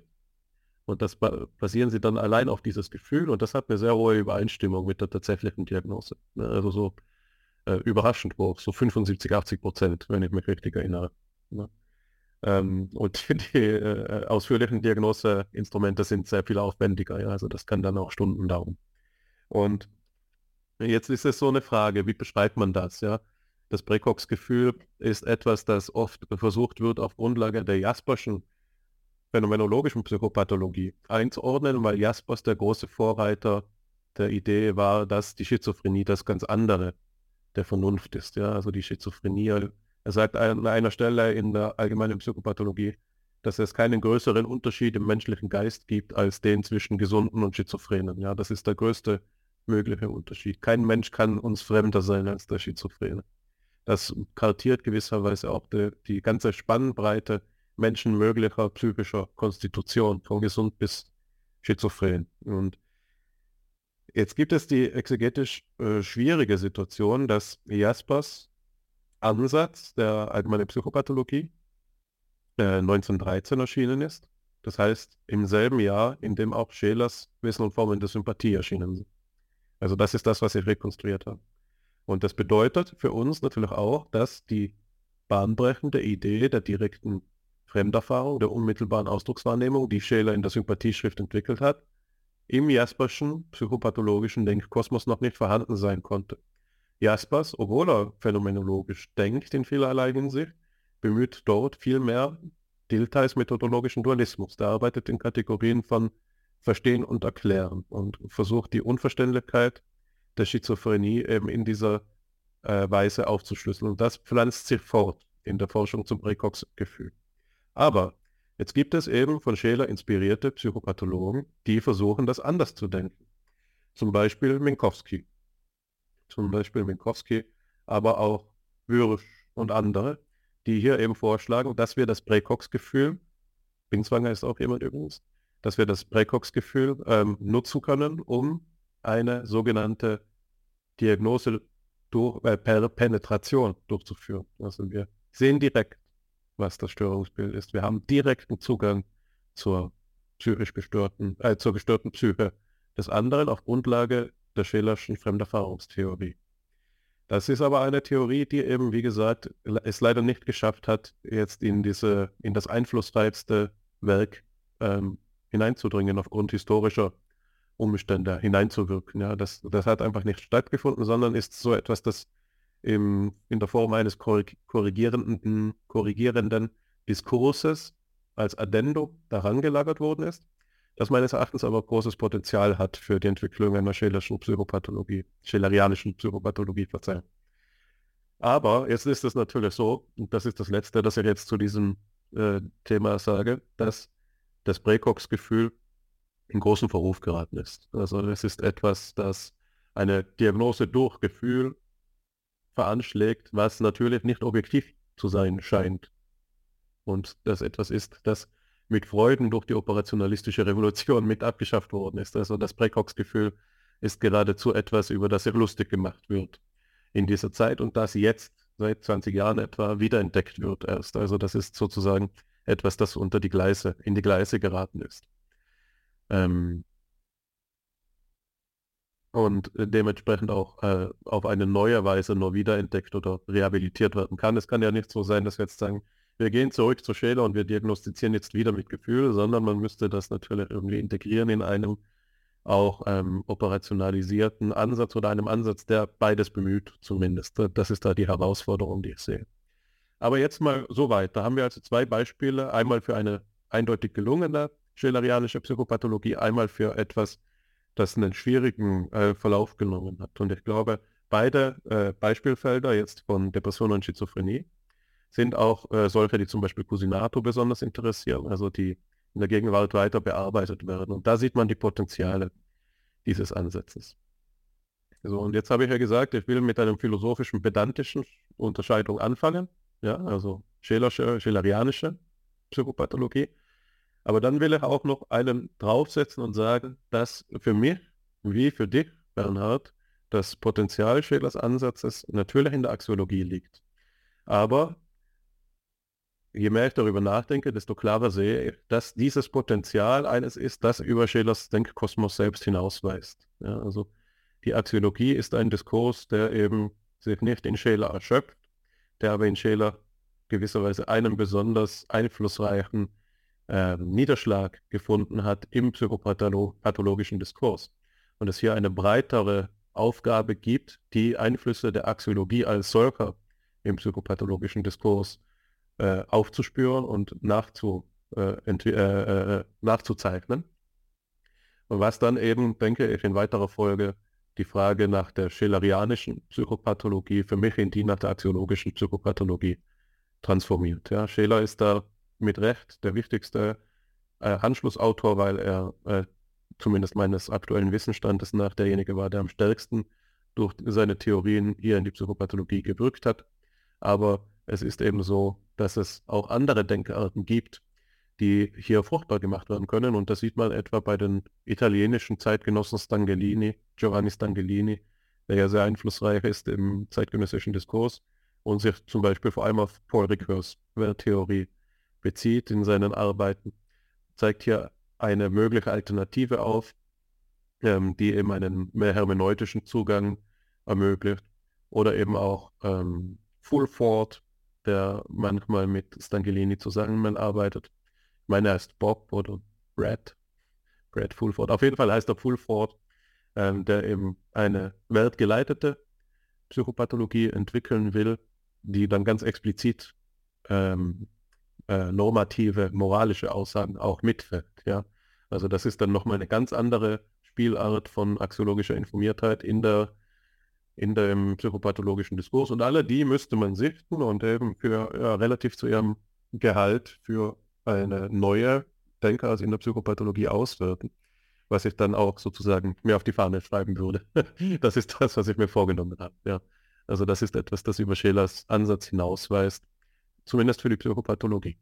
Ja, also auch, auch da gebe ich dir recht, dass das, das, das Projekt in der schillerianischen Psychopathologie über Scheler hinausgehen muss bei meiner Dissert in meinem Dissertationsprojekt läuft es lustigerweise genau in die Gegenrichtung. Also es läuft nicht in die Breite, so gibt es sonst noch Axiologie in der Psychologie, äh, in der Psychopathologie, sondern eher in die, in die Tiefe. Also was ist das, was, was das Scheler mitvermittelt, ohne es genau ausformuliert zu haben. Also was, was mich zum Beispiel aktuell sehr, sehr herumtreibt, ist die Frage der ähm, affektiven Horizontintentionalität, die oder, oder die, die Realitätsgegebenheit im, im Widerstand im Verhältnis zu verschiedenen Realitäten, die dann als, als Hochlinien der Selbstwahrnehmung dienen können. Und das sind Dinge, die bei Scheler immer und immer wieder, ja, ich, ich finde implizit drinnen sind, aber nicht genau ausformuliert sind. Und das, das ist vermutlich das, wo, wo, wo ich hinstrebe, meinem Tun, das Schelersche Denken dahingehend zu übersteigen, um es in einer mikrophänomenologischen Analyse zu detaillieren. Das ist tatsächlich ein Aktualisierungsversuch äh, von Scheler. Ich bin mir nicht sicher, was Scheler über die ähm, Achtsamkeitsbewegung, die konstruktivistische Bewegung in der, äh, in der Psychologie äh, und äh, Phänomenologie gedacht hätte. Es ist schwer, das hier zu extrapolieren und wenige kennen Schillers Werk so gut, dass sie für ihn sprechen könnten. Vielleicht ist es heutzutage ähm, Wolfhard Henkmann, vielleicht war es in der Vergangenheit Manfred Frings, äh, die, die diese Position, diese Autorität hatten, Scheler so intim aus seinem Werk und äh, aus den Erzählungen der Zeitzeugen zu kennen, dass sie ähm, das beurteilen könnten.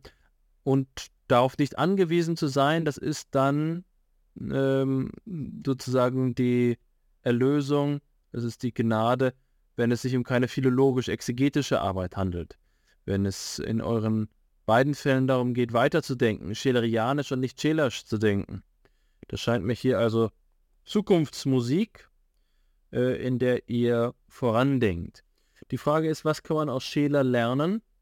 Ähm, ich da denke, dass Scheler für seine Zeit äh, in, in diesen psychopathologischen Fragen schon wesentliche äh, Einsichten vorangetrieben hat und wirkungsgeschichtlich sind seine Auffassungen gewiss bedeutsam. In der Passage, die ich vorgelesen habe, ist von einer Ablehnung der Assoziationspsychologie äh, die Rede. Das ist ja gerade die Krepelinsche äh, Form der Psychopathologie.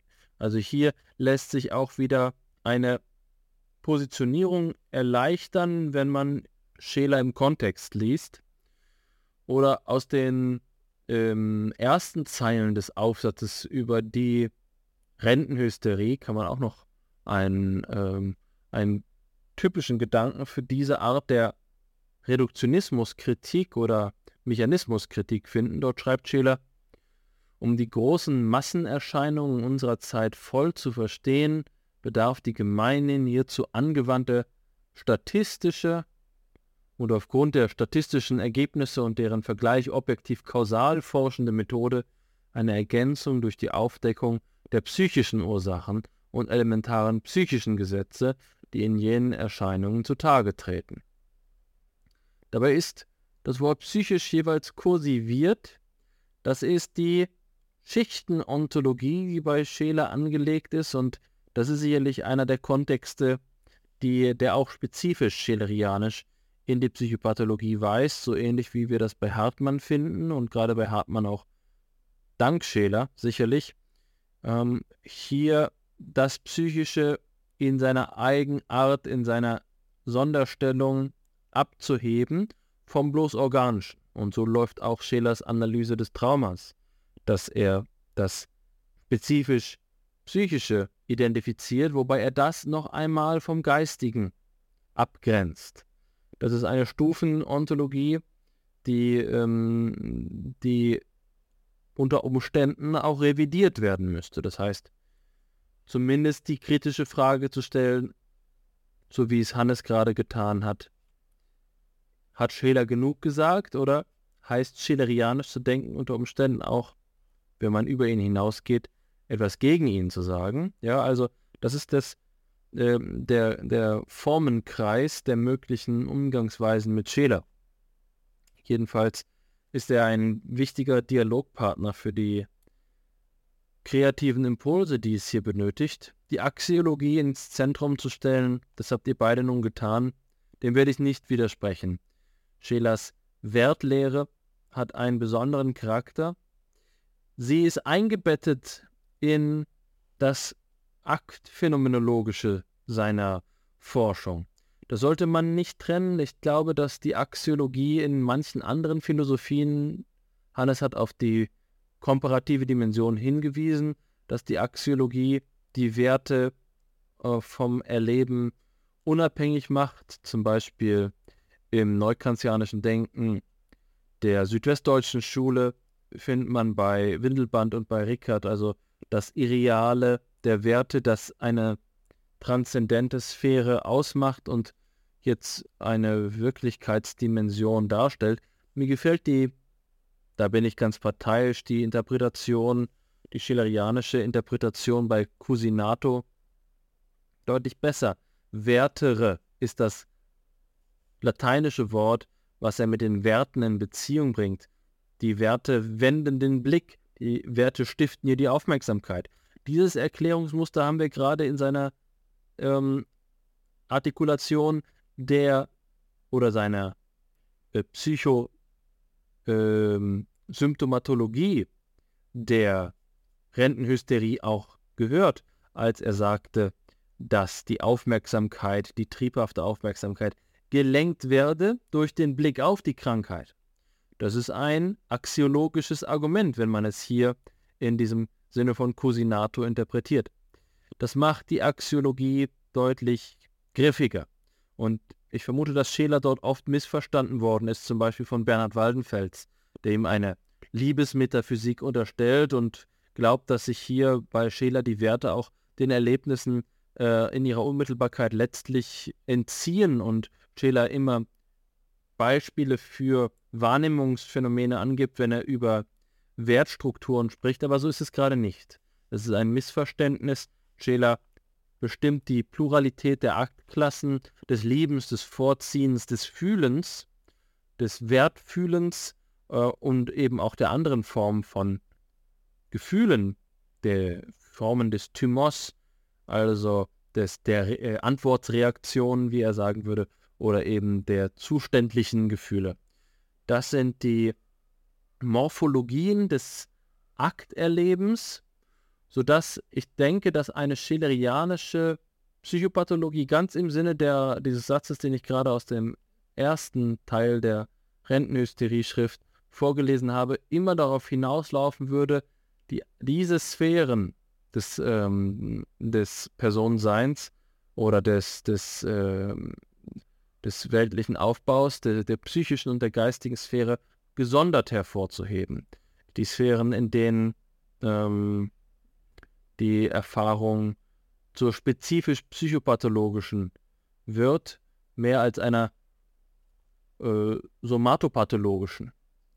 Diese Differenzierung einzuführen ist, ähm, ist hier vermutlich der Pfad, der durch Schiller vorgezeichnet ist. Ich weiß nicht, ob ihr diesen Pfad beschreiten müsst, äh, wenn ihr auf Schiller zurückgreift. Man kann hier sicherlich auch selektiv das eine oder andere aus Schiller aufgreifen, Schiller weiterdenken.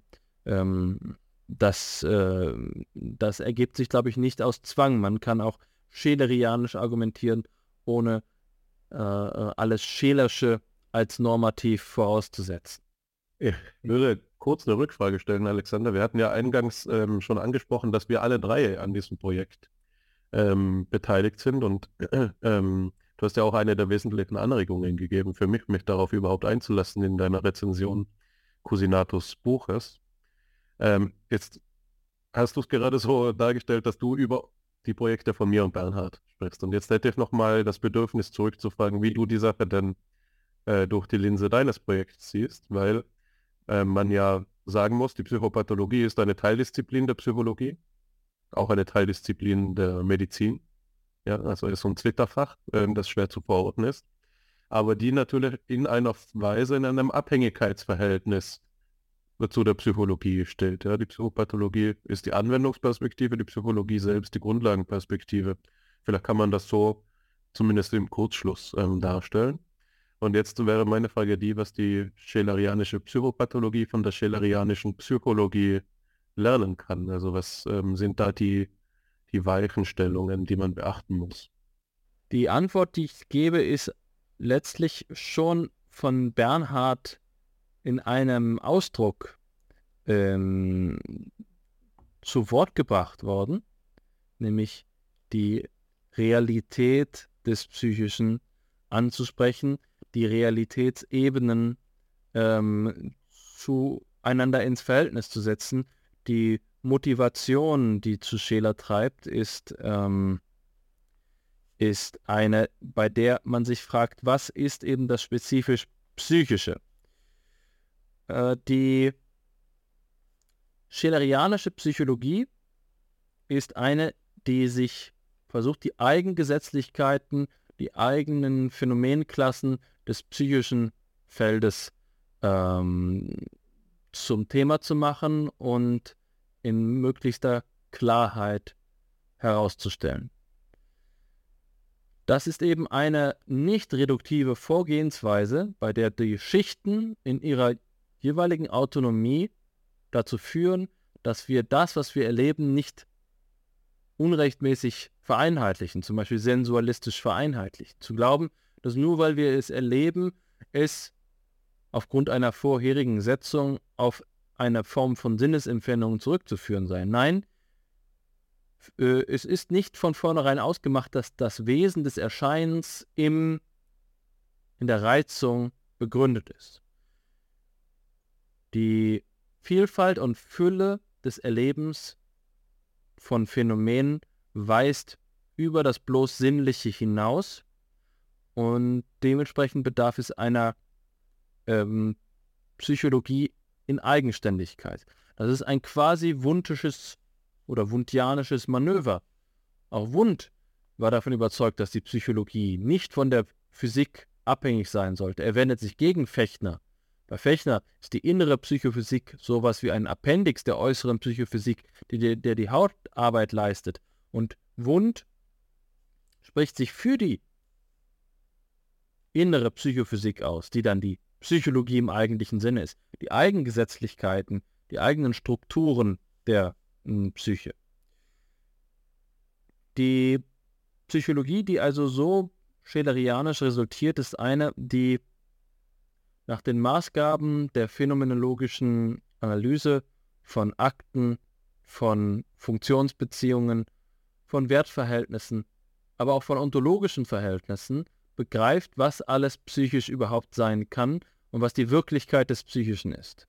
Diese Wirklichkeit sollte dann auch der Ausgangspunkt äh, von einer Psychopathologie sein. Wobei ich allerdings keinesfalls sagen würde, dass das hier so eine, ein Pyramidenschema ist, bei dem das für, äh, Fundament ähm, die, die Psychologie ist und die Psychopathologie da aufbaut. Das ist also so ein, ähm, ein äh, epistemologischer Fundamentalismus, bei dem es ein, eine vollständige Abhängigkeit der angewandten Wissenschaften von den Grundlagenwissenschaften gibt. Das ist sicherlich mit der Phänomenologie moderner zu denken. Die eigenständigen angewandten Wissenschaften haben ihre Phänomenfelder, die von den Grundlagenwissenschaften gar nicht gesehen werden können und für die sie selbst verantwortlich sind. Das Leid, der leidende Mensch, ist nichts, was wir im Lehnstuhl wirklich finden, dem wir begegnen, dem wir, so wie Bernd gesagt hat, mitmenschlich begegnen können. Und das ist sicherlich ein Beitrag, der auf phänomenologischem Boden erschlossen werden kann, dass die Vielfalt der Phänomene eine epistemische Dignität verlangt ähm, im, im Verhältnis zu ihnen. So viel möchte ich hier ähm, vorerst zur schelerianischen Psychologie sagen, aber du sprichst im weitesten Sinne davon, dass unsere drei Projekte äh, sachlich konföderiert sind, miteinander verwoben sind. Das, das bin ich ohne weiteres zuzugeben bereit. Wo ich den entscheidenden Schlüssel sehe, ist in dem, was du selbst auch schon zum Ausdruck gebracht hast, der Ausdrucksbegriff, die Fremderfahrung, die Beziehung dieser psychischen Struktur, von der ich gerade gesprochen habe, der Seinssphäre des Psychischen der Sphäre des Psychischen so zwischen unterschiedlichen Personen. Das ist eine Grundfrage der, ähm, der Sympathieschrift, die Scheler veröffentlicht hat, wie wir über die Du-Evidenz nachdenken können. Und ähm, letztlich ist aus dem bisherigen Forschungsstand meiner eigenen Arbeit, deinen eigenen Intu Intuitionen nur zuzustimmen. Die Fremdwahrnehmungsfrage ist eine ähm, Schlüsselfrage für die Begründung psychopathologischer Forschung und was hier der spezifische Zugewinn für, die, ähm, für diese Frage aus einer Rekonstruktion von Schelers Psychologie wäre, ist eben die Wirklichkeit des Psychischen in ihrem phänomenalen Charakter äh, darzustellen. Ich werde jetzt nicht ins Detail gehen, wie es dazu kommen kann, über die Wirklichkeit des Psychischen zu sprechen. Das wäre jetzt eine raumgreifende Aussage und äh, die Aussage ist mir auch noch etwas lieber, wenn ich sie in einem halben Jahr äh, treffe, weil ich die entsprechende Arbeit dann abgeschlossen habe. Ähm, in der Zwischenzeit kann ich hier nur ankündigen, dass es dazu eine sehr ausführliche äh, Antwort geben wird. Äh, und es ähm, lässt sich ja darüber nachdenken, ob wir das dann mal auch bei FIPSI thematisieren.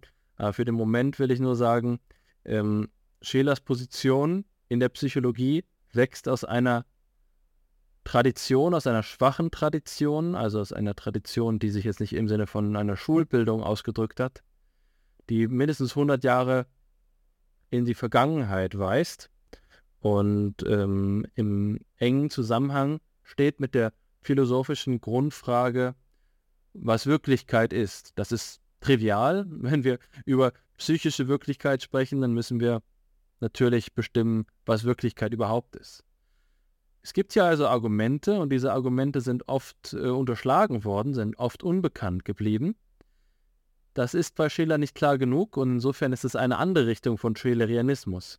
Es geht jetzt hier in meinem Schillerianismus nicht unbedingt so sehr darum, zu extrapolieren und die Zukunft äh, von Schillers Psychopathologie zu bestimmen, sondern eher seine Wurzeln zu identifizieren, um klarer zu begreifen, was es eigentlich heißt, wenn, wenn Scheler sagt, dass es eine eigenständige äh, Ebene von psychischen Werten und eben auch von psychischen Strukturen gibt.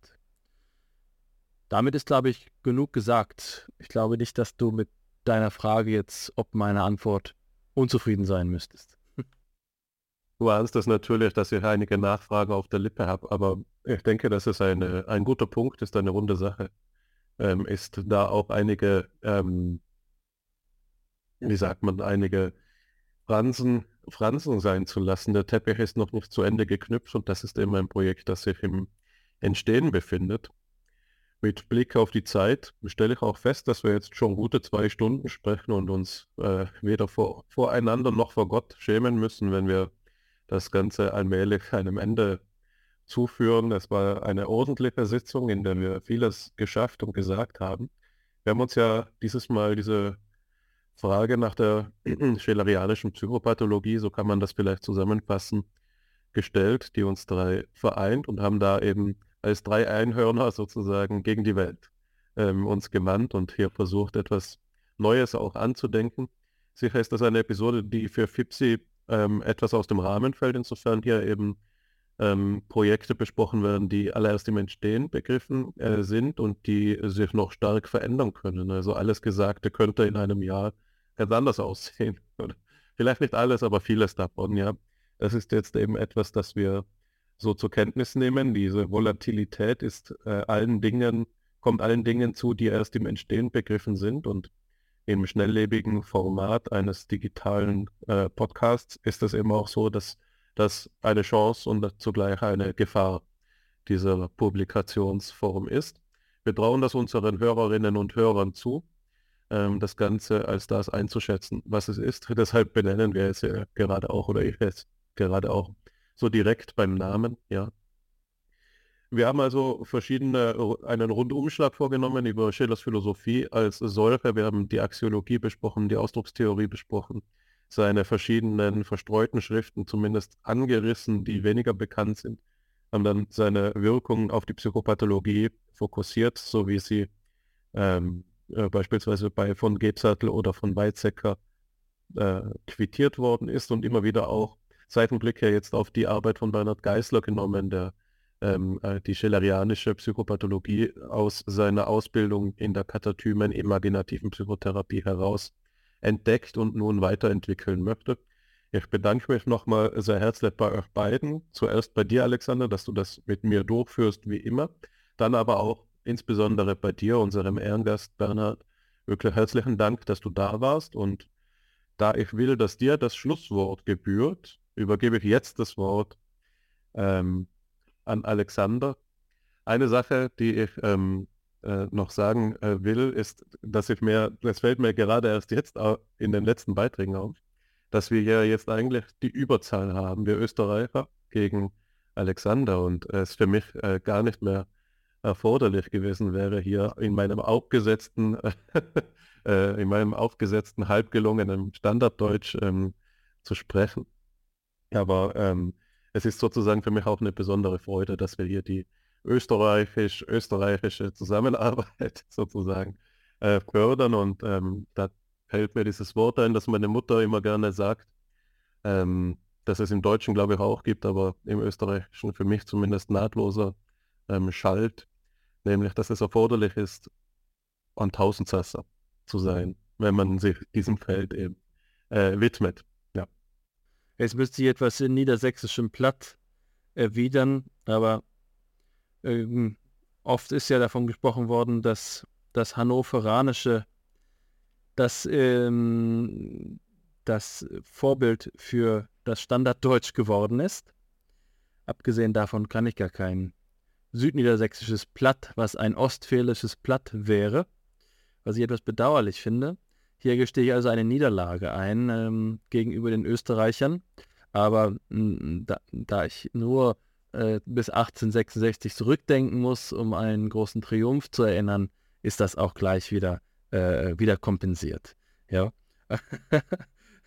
also ich bedanke mich hm, bei euch beiden. Es hat mir Freude bereitet, mal wieder über Scheler nachzudenken. In letzter Zeit, obwohl äh, es mein Dissertationsthema ist, habe ich ihn so ein bisschen aus den Augen verloren, weil ich mich zu sehr in das 19. Jahrhundert hineinbegeben habe.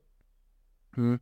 Ich bin mir sicher, dass wir in dieser Dreierkonstellation noch oft äh, zu diesem Thema zurückkommen werden und begreife es deswegen als einen Anfang, das, äh, den wir mit diesem Gespräch begonnen haben. Und ich hoffe, dass wir in vielleicht einem Jahr, in zwei Jahren einen weiteren Lagebericht über die äh, schelerianische Psychopathologie äh, artikulieren können an dieser Stelle bei FIPSI und wir uns dann in dieser Dreierkonstellation wieder treffen, um zu resümieren, was es äh, für Fortschritte gegeben hat. Und das ähm, ist ein Angebot an dich, lieber Bernhard. Ich hoffe, dass du dann wieder dabei bist. Ja, vielen Dank. Ich werde bei, bei Gelegenheit sehr gern wieder dabei sein. Ich habe den, den Austausch auch als unglaublich spannend und befruchtend erlebt, weil, wie Hannes so schön formuliert hat, die Schillerianer Einhörner sind. Der Podcast hat vielleicht die, die, ja, nicht zu duplizierende Eigenschaft, beide österreichischen Schillerianer als Sprecher zu vereinen. Na, ich habe es wirklich, wirklich toll gefunden, ähm, vor allem weil die Vermittlung Schelers mir ein, ein oder des schillerianischen Denken mir ein sehr großes Anliegen ist, das, dem, dem ich auch auf der Universität nachkomme. Umso schöner, wenn es dann auch andere Formate gibt, wo man, wo man das auch noch, also da, dem auch noch nachkommen kann und, und vielleicht den einen oder die andere, die noch seine oder ihre phänomenologische Heimatsucht auf die Idee bringen kann, sich mit Max Scheler auseinanderzusetzen. Also danke an euch beide und ich freue mich auf ein baldiges, vielleicht auch nicht virtuelles Wiedersehen.